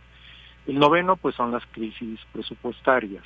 Esas amenazan a la humanidad en cualquier momento y hay que estar siempre alertas para enfrentarlas. Y el décimo es eh, la compleja relación que hay entre lo que aprendemos y enseñamos en el aula, en las bibliotecas, laboratorios, en fin, y lo que vamos a aplicar en nuestro futuro, en los siguientes años, decenios de nuestra vida, es decir, eh, la formación y el empleo, lo que especialistas llaman empleabilidad. Y la reformulo como grandes oportunidades. Por ejemplo, el primero, pues desde luego con planeación escolar y académica, lo que llamo construcción del futuro, construcción de sociedad. El segundo, pues eh, frente a los riesgos de nuevos encierros por pandemias, en fin, pues estrategias de enseñanza y aprendizaje para el siglo XXI. Desde luego educación en línea, continua y a distancia. El tercero, frente a las brechas digitales, aparte de lo que nuestra universidad ya ha hecho y ha hecho muy bien, como por ejemplo el programa PC Puma, que ha sido muy exitoso y muy importante, me lo han comentado en las, en las distintas entidades a las que he ido, por ejemplo la FES Aragón, el CCH Oriente, bueno, hay que continuar con eso, pero también ver escenarios donde no hay suficiente conectividad. El cuarto, pues vinculación, vinculaciones prioritarias con eh, instituciones, desde luego el gobierno federal. Ahí yo pongo mucho énfasis en trabajar con las secretarías de educación, desde luego la federal, Recordemos que fue fundada por José Vasconcelos, que a su vez fue rector de la universidad hace poco más de 100 años. Y ahí en ese punto el tema muy importante, no es el único, pero mi propuesta más importante es que de la mano vayamos resolviendo definitivamente el tema de nuestros rezagos como país en temas de lectoescritura, aritmética, y matemáticas. Ayer escuchaba la entrevista que le hacía usted de Yanira a la doctora Marlene, muy interesante, y justamente trataba de ese tema. El quinto, pues, es temas de seguridad personal, institucional. El sexto, una atención a las comunidades muy constante. El séptimo, temas como UNAM Verde. Yo estoy planteando un tema que puede ser muy, muy enriquecedor, que sería UNAM Verde eh, alineada con la agenda del milenio 2030 y el octavo cultura, cultura y más cultura. Temas como eh, hacernos presentes en espacios donde habitualmente no está nuestra universidad. Por ejemplo, el Metrobús, las líneas aéreas, las líneas terrestres, donde podemos mostrar vidas, vidas de mujeres, de hombres, de tantas personas valiosísimas de nuestra universidad, empezando por Justo Sierra, José Vasconcelos, en fin, hasta otras grandes figuras, mujeres y hombres, que han hecho grandes eh, labores. Y eh, noveno, desde luego, trabajar muy intensamente con todas las autoridades directivas, eh, personales y colegiadas de nuestra universidad para fortalecerla en términos de recursos suficientes para todas las aspiraciones que tiene nuestra universidad. Y por último, yo mencionaría en el punto 10 de estudios de empleo lo que yo llamo mapa del empleo, a ver hacia dónde queremos llevar a nuestra universidad eh, en el marco de hacia dónde queremos llevar a nuestro país. Y en ese sentido, eh, me parece que la relación, como comentaba hace rato, de, de formación y empleo es fundamental. Acompañar a nuestra gente joven casi desde el inicio de la carrera, incluso un poco antes en el bachillerato, en términos de cómo está moviéndose el mercado laboral con temas como inteligencia artificial, por ejemplo, y también hacia dónde nuestra universidad puede orientar a los mercados. Bien se ha dicho que nuestra universidad eh, no depende de los mercados, los construye, espacios de trabajo. Entonces, en ese sentido, lo que ha hecho, y lo ha hecho muy bien nuestra universidad en términos de eh, emprender, emprender, ¿no? Y hacer a nuestra gente más emprendedora, creo que lo podemos lograr. Efectivamente, bueno, pues ahí está eh, muy amplia esta reflexión, eh, propuestas pensadas justamente desde estos desafíos. Y bueno, en esta en este proyecto y que también hay eh, importante mencionarlo, está en la Junta de Gobierno, en su página, y ahí pueden conocer completamente y a detalle este proyecto que eh, pues nos ofrece el doctor Alberto Vital. Y en él dice también, doctor, que define la universidad como una potencia del conocimiento, la enseñanza, la investigación, la producción, la difusión, por supuesto, nadie puede dudarlo. ¿Cómo seguir en esa, digamos, en esa potencia y que no disminuya? Porque siempre, pues, es un reto también mantener mantener esta posibilidad de seguir siendo una universidad entre las mejores del mundo. Por ejemplo, la actualización docente.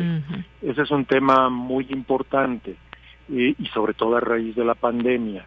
Entonces, pensar en eh, compartir experiencias que tengamos las distintas entidades, por ejemplo el Centro de Enseñanza para Extranjeros tiene un aula de microenseñanza, pero hay otros instrumentos para la actualización. Vamos hacia cada vez más enseñanza híbrida. De hecho, en el área de internacionalización de nuestra universidad eh, estamos trabajando en lo que se llaman cursos compartidos, COIL por sus siglas en inglés, eh, donde eh, dos universidades, nuestra universidad y otra universidad en otras partes del mundo, damos cursos al mismo tiempo prácticamente. Hay una simultaneidad y una, eh, un compartir experiencias y la enseñanza. Temas como doble titulación, por ejemplo, todo eso nos tiene como sustento, como base, una permanente actualización docente. Y ahora que he estado en distintas entidades, por ejemplo, ayer en el CCH Oriente, me dio mucho gusto escuchar de parte de la directora, la maestra Patricia García Pavón, que están trabajando justamente en actualización. El viernes pasado en la FES Aragón con el director Fernando Macedo, también, por ejemplo, en los periodos intersemestrales, interanuales, incluso en fines de semana, y eso es un gran estímulo para otro tema que la FES Aragón ya está desarrollando y que está en mi proyecto, eh, estudiantes de tiempo completo. Este ideal hay entidades de nuestra universidad que ya lo están desarrollando, entonces en ese sentido es muy estimulante ver cómo mis propuestas eh, pueden ya estar teniendo grandes ejemplos en nuestra universidad. Y eso es muy alentador. En resumen, actualización docente. Así es. Y bueno, hay una parte donde también habla, y entre, yo lo pondré dentro de estos retos, de la inteligencia artificial, doctor, porque ya acompaña hoy por hoy a la docencia también, y pues también, dice usted, reta a las inteligencias naturales. ¿Cómo ir también estando, eh, dirigirnos hacia la vanguardia con la utilización de las nuevas tecnologías, sobre todo desde una universidad con las características que tiene la UNAM, que usted hace también? También una, una radiografía ahí muy importante en todo ello, donde pues conoce, conoce muy bien la universidad. Pero la inteligencia artificial, las nuevas tecnologías, ¿cómo, eh, qué, cómo las puede plantear usted desde su proyecto? Claro que sí, y en efecto, yo estoy planteando un seminario universitario de las inteligencias donde dialoguen la inteligencia natural, donde nuestro país es, es muy rico, y la inteligencia artificial yo estuve reflexionando sobre los 15 consejos que da Anthony Atkinson para vencer la pobreza. Y uno de ellos eh, es justamente el cambio tecnológico, cuyos techos y fronteras se están rompiendo hoy, justo sobre todo en la inteligencia artificial. La inteligencia artificial también tiene un tema ético, por todo el mal uso que se puede hacer de ella. Entonces, hay un espacio de diálogo entre el Instituto de Investigaciones Jurídicas, el Instituto de Investigaciones Filológicas, por todo lo que tiene que ver del lenguaje, pero también el Instituto de Investigaciones Filosóficas, por todo lo que tiene que ver con la mente y también con la ética, y dialogar, por supuesto, con todas las entidades de nuestra universidad donde ya se imparte la asignatura de inteligencia artificial. Son ocho entidades, ocho planes de estudio que ya imparten inteligencia artificial, por ejemplo, en la propia FES Aragón, pero también en la FES Plan, en fin. Entonces, a mí me dio muchísimo gusto al revisar los planes de estudio, más de 230 que tiene solo en licenciatura nuestra universidad, descubrir precisamente que estamos al día en muchos aspectos y uno de ellos es inteligencia artificial y me parece un espacio de diálogo muy rico entre la investigación científica y las humanidades por todas estas entidades que estoy mencionando. Desde luego la Facultad de Ingeniería, el Instituto de Ingeniería, la Facultad de Química tiene un paquete terminal en inteligencia eh, artificial. Entonces estamos al día en ese sentido. Hay mucho que hacer porque los cambios del siglo XXI están resultando eh, vertiginosos, vertiginosos. Efectivamente, vertiginosos. Pues yo invito a nuestro público Radio Escucha a que pueda conocer a detalle este proyecto que está a través de la página de la Junta de Gobierno y que, pues bueno, pueda conocerlo ahí mucho más de cerca. Y por lo pronto, pues me despido de usted, doctor, agradeciéndole como siempre su disposición y su tiempo para este espacio. Muchísimas gracias, Deyanira, a usted y a su auditorio. Hasta luego, muy buenas tardes. Hasta luego. Bien, pues fue el doctor Alberto Vital Díaz, que es uno de los aspirantes a la rectoría de la UNAM y agradecemos como siempre pues el tiempo que brindan a este espacio para conocer un poco más y de su propia voz lo que están proponiendo como proyecto 2023-2027 para la rectoría de la UNAM. Continuamos y vamos a escuchar esta información que nos dejó Dulce Huet.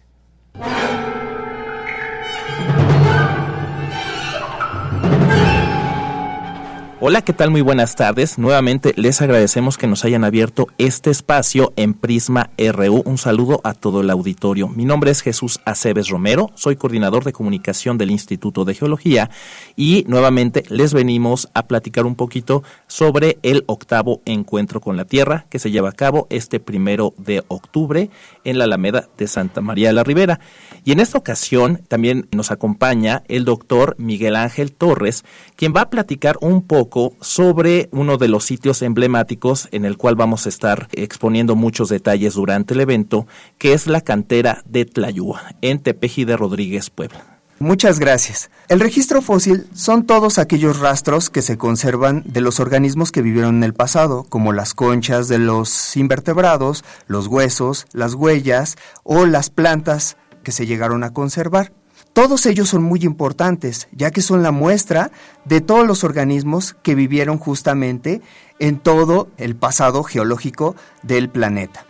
Uno de los registros más importantes que tenemos en México se conserva en la cantera de Tlayúa, uno de los geositios paleontológicos más importantes de nuestro país. Este se encuentra en Puebla y está protegido por el Instituto de Geología. Aquí encontramos diferentes registros de vertebrados, de plantas y de invertebrados. El registro de los vertebrados conserva incluso, para que se den una idea, de los peces se conservan las escamas, los dientes, de los vertebrados se conservan los huesos. Es una preservación exquisita de uno de los sitios más importantes a nivel mundial, de los llamados Lagerstätten. Todos y cada uno de estos fósiles, ya que han sido estudiados, se han conservado en la colección nacional del Instituto de Geología. Como los fósiles tienen su gran importancia, deben de ser preservados en una colección nacional y no deben de ser explotados y no deben de ser extraídos de manera informal. Todos deben de ser resguardados en colecciones científicas y darse a conocer por universidades, o en instituciones académicas, porque si no se pierde el conocimiento de los mismos. En el Instituto de Geología tenemos bajo nuestro resguardo el Museo de Geología. El Museo de Geología es un lugar donde ustedes pueden encontrar una gran cantidad de colecciones tanto de fósiles y minerales, así como de meteoritas. Todos estos temas también los vamos a estar tratando en este octavo encuentro con la Tierra y es una gran oportunidad para que ustedes también conozcan el museo, porque va a estar abierto a todo el público de forma gratuita.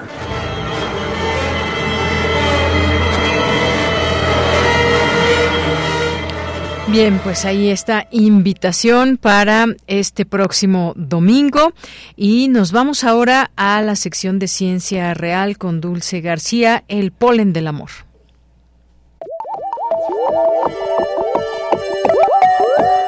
Ciencia Real. Más allá de las verdades, están las realidades. Capítulo 4. El polen del amor.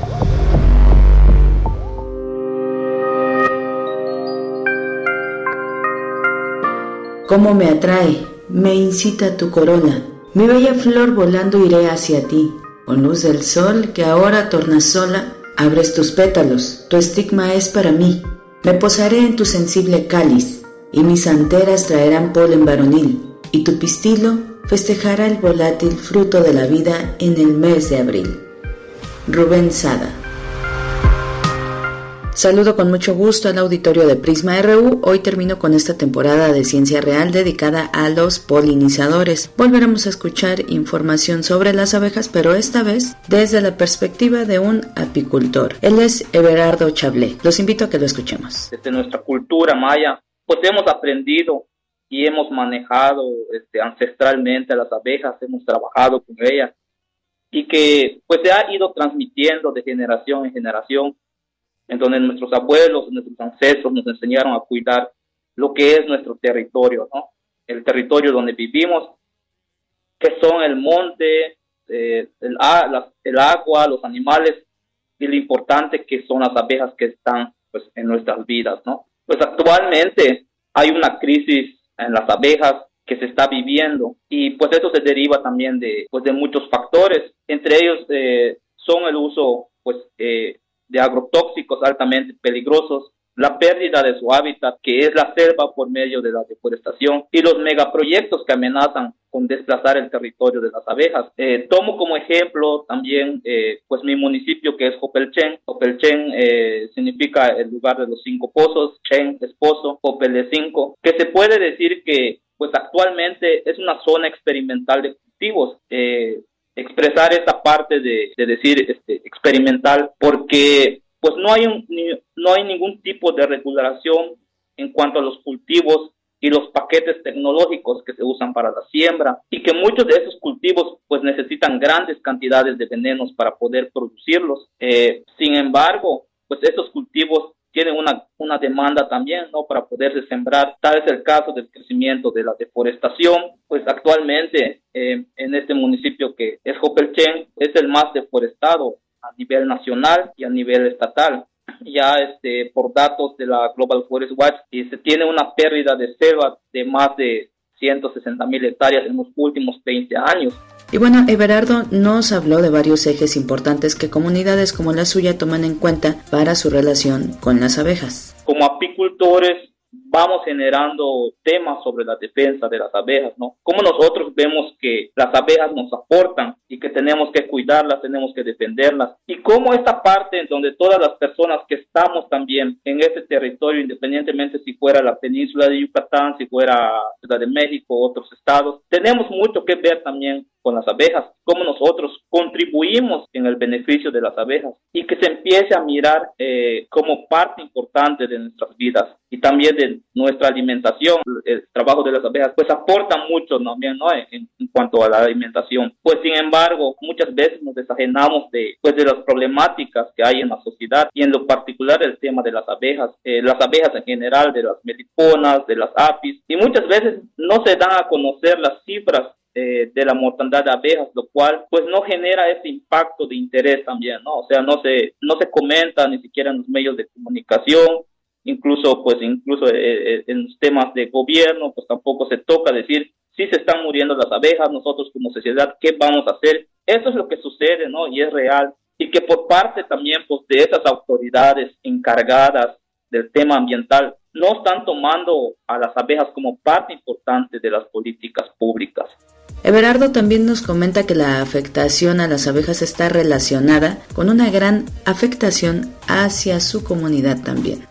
También nos hemos visto muy vulnerados, ya que las políticas públicas muchas veces, lejos de ayudar al bienestar de las abejas, de las familias, en el caso del bienestar de las abejas y los polinizadores, la verdad es que no se están generando las condiciones para poder subsistir y que por lo tanto tenemos que defender nuestro patrimonio y que aquí es donde entra el juego las leyes federales, las leyes generales de la apicultura. La verdad es que en el país no se genera la mesa de diálogo, de tener una visión en donde se contemple y que se garantice la vida, es decir, que para que yo como apicultor pueda seguir haciendo mi trabajo. Se tiene que dejar de deforestar, se tiene que dejar de fumigar y de matar a las abejas. Se tiene que dejar de vender las tierras de manera ilegal y dárselas a esas empresas transnacionales y que también estos megaproyectos que están afectando nuestro territorio que abarca gran diversidad de plantas, de animales, plantas medicinales, árboles, del agua que esto aporta a nuestro trabajo. Sin embargo, pues no se está no se está logrando, ¿no? Hemos visto que en los últimos eh, cinco años eh, pues está haciendo cada vez más el crecimiento hacia la afectación, ¿no? Como la deforestación, una de ellas, ya que pues la pérdida de, las abejas, eh, pues, y, no hablo de, las abejas que están solo en las cajas o que tenemos nosotros como, como apicultores, sino que también la diversidad de abejas silvestres que viven en nuestras selvas, en nuestros montes, que por otro lado está la contaminación del agua que también pues está vulnerando ese trabajo noble, ¿no? Ya que muchos de los apicultores en la península está perdiendo, están perdiendo sus certificados eh, orgánicos a causa de megagranjas, por ejemplo, en el caso de, Yucatán, que tienen el problema del tema de las granjas porcícolas que se asientan en los lugares cercanos a los apiarios. Justo por eso mencionaba como esa venta a empresarios de tierras que están, que llegan con su dinero a los gobiernos y dicen, ¿saben qué? O sea, yo tengo el dinero, puedo pagar la tierra, sí, pero no hay un estudio de impacto ambiental, ¿no? Y bueno, por último, Everardo nos resaltó que la polinización de las abejas garantiza la subsistencia de otras especies, como lo puede ser, por ejemplo, la especie humana. Espero que esta información sobre polinizadores haya sido de su agrado. Volveremos a tomar el tema más adelante, por lo pronto, con esta emisión los dejamos descansar un ratito. Nos escuchamos la siguiente semana, los dejo con una frase con Deyanira Morán. Que tenga muy buena tarde. Los animales no son propiedades o cosas, sino organismos vivientes, sujetos a una vida, que merecen nuestra compasión, respeto, amistad y apoyo. Mark Bikoff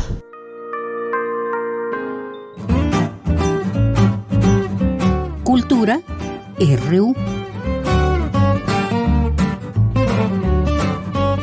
Bien, pues ya nos vamos ahora a la sección de cultura. Ya está aquí Tamara Quirós con sus invitados. Deyanira, como siempre es un gusto saludarte y saludar a las y los que nos acompañan a través de estas frecuencias universitarias. Gracias por quedarse a esta recta final de la transmisión. Y es momento de hablar de artes escénicas porque el próximo 13 de octubre se estrenará Sweeney Todd, el barbero asesino de la calle Fleet, con partituras y un gran elenco que, bueno, pinta, la verdad, maravilloso. Y bueno, para contarnos más detalles, nos acompañan ya en cabina eh, Septiembre, director escénico. Miguel, bienvenido. Muchas gracias, Tamara.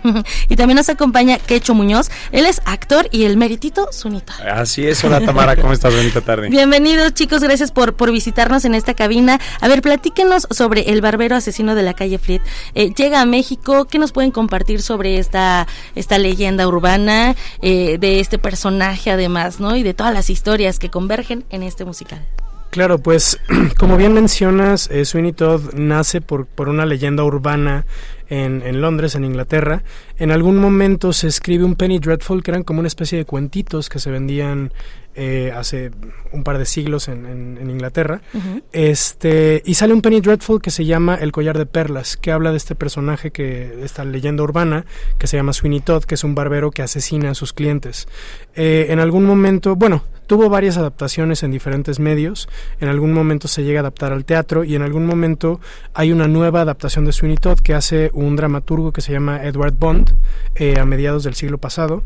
Eh, Stephen Sondheim, que es el compositor de la música, eh, en algún momento ve esta versión que hizo Edward Bond de la historia de Sweeney Todd y dice yo quiero este, ponerle música a esta obra, quiero hacer un musical con esta obra, porque lo que logran eh, Edward Bond y Stephen Sondheim y después Hugh Wheeler, que se vuelve libretista ya formal de lo que es nuestro Sweeney Todd, eh, lo que logran es encontrar una justificación bastante eh, lógica a nivel emocional de por qué Sweeney Todd asesina a sus víctimas. Digamos que dejó de ser este personaje unidimensional que nada más es un barbero asesino para transformarse en un hombre eh, con justificación, un hombre torturado, un hombre que ha sufrido en extremo y que está buscando una venganza que como público podemos considerar muy justificada. Claro, gracias Miguel. ¿Qué hecho qué nos puedes decir sobre el personaje justo, no? Eh, pues vaya, darle vida a este barbero que como bien dice Miguel, pues ya se ha llevado, ¿no? A otros medios, como lo decíamos antes de entrar al aire,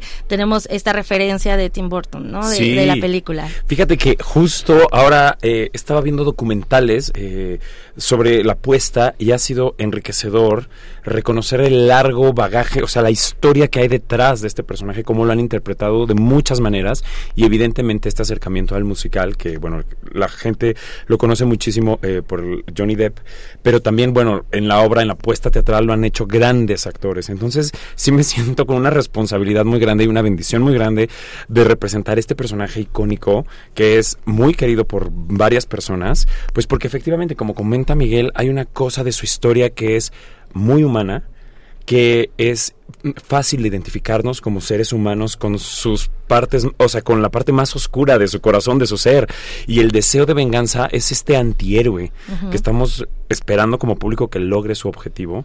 Y para mí ha sido un verdadero reto, pues nada, honrar el linaje de todos los que han pasado y le han dado voz a Sweeney para poder honrarlo y, hacer mi propia versión de la mano de Miguel, que lo primero que le quiero compartir al público es que van a ver algo completamente diferente a la película y completamente de entrada la película y la obra de teatro son dos propuestas muy diferentes por sí mismas.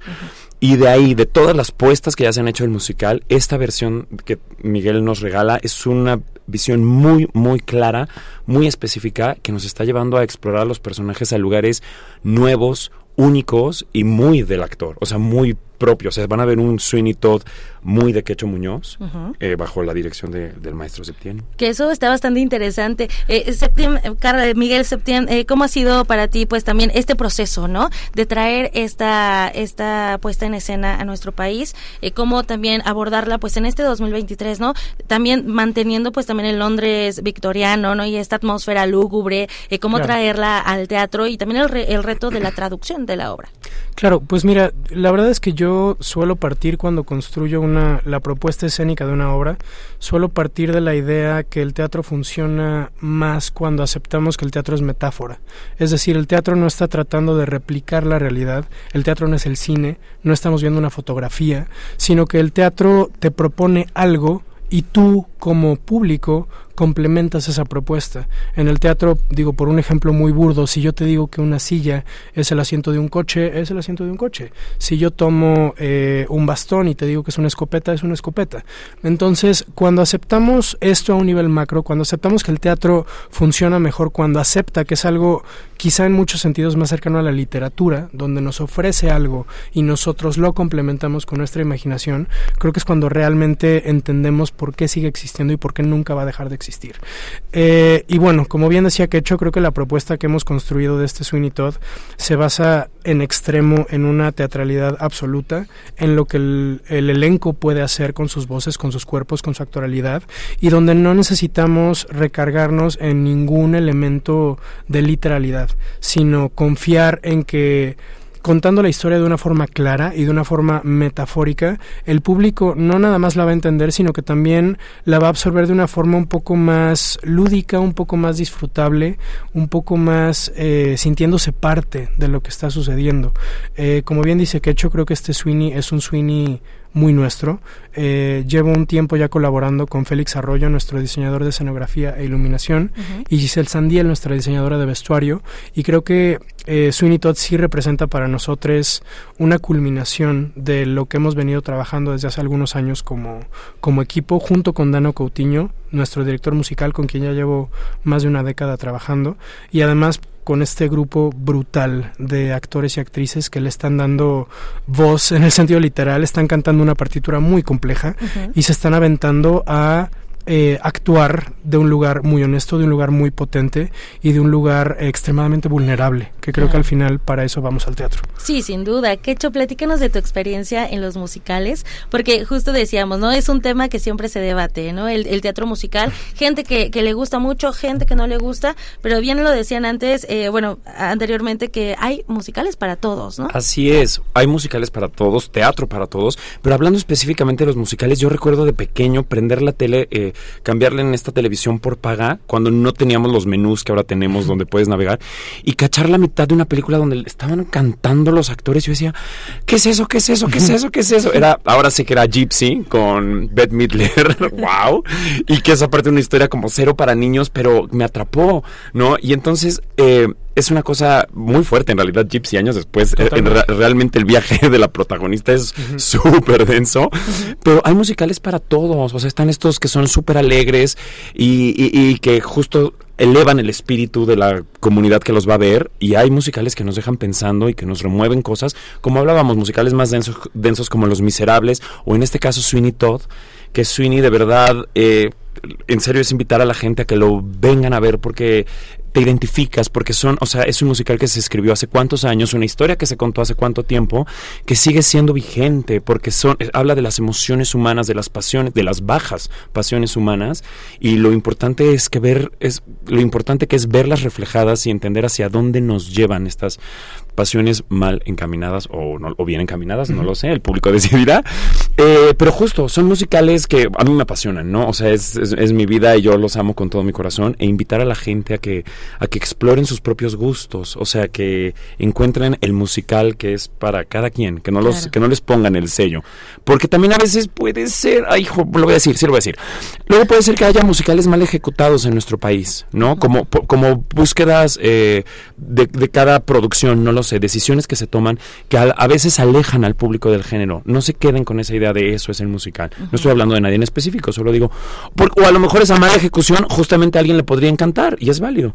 Pero entonces vengan, exploren, vean diferentes opciones y entenderán que, que, el musical son muchos géneros por sí mismo. Eso. Y retomando todo esto de, de Sunitud, las bajas pasiones. ¿Qué nos pueden decir de estas bajas pasiones? Digo, para que la gente pues también se quede con esta probadita, ¿no? De las bajas pasiones que hay en esta historia, pero también de, del resplandor que hay, ¿no? Dentro de estos personajes. Yo creo que parte de por qué es importante que entendamos la función del teatro en nuestra sociedad es porque de una u otra forma valida nuestra experiencia como seres humanos.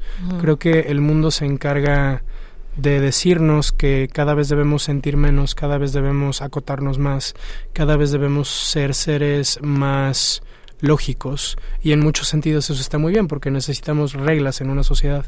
Pero creo que el teatro además de muchas otras funciones tiene esta validación de emociones, de pasiones, de deseos que todos tenemos de una forma u otra. Evidentemente no voy a salir a asesinar a alguien en este momento, pero puedo entender de dónde viene el deseo de venganza de Sweeney Todd y a través de ver una historia que lleva este límite, este deseo y esta pasión, yo encuentro una validación, encuentro una catarsis y encuentro eh, pues un reconforte de mi condición humana. Encuentro reconfortante el saber que no estoy solo cuando siento cosas tan grandes como las personas que están sobre un escenario en un momento determinado. Por supuesto, cosas a lo mejor tal vez inexplicables, pero bueno, vámonos a la reflexión entonces. Quecho, eh, muchas gracias por, por acompañarnos también, Miguel Septiembre, Quecho Muñoz, gracias por venir a esta cabina. Tenemos una cita a partir del 13 de octubre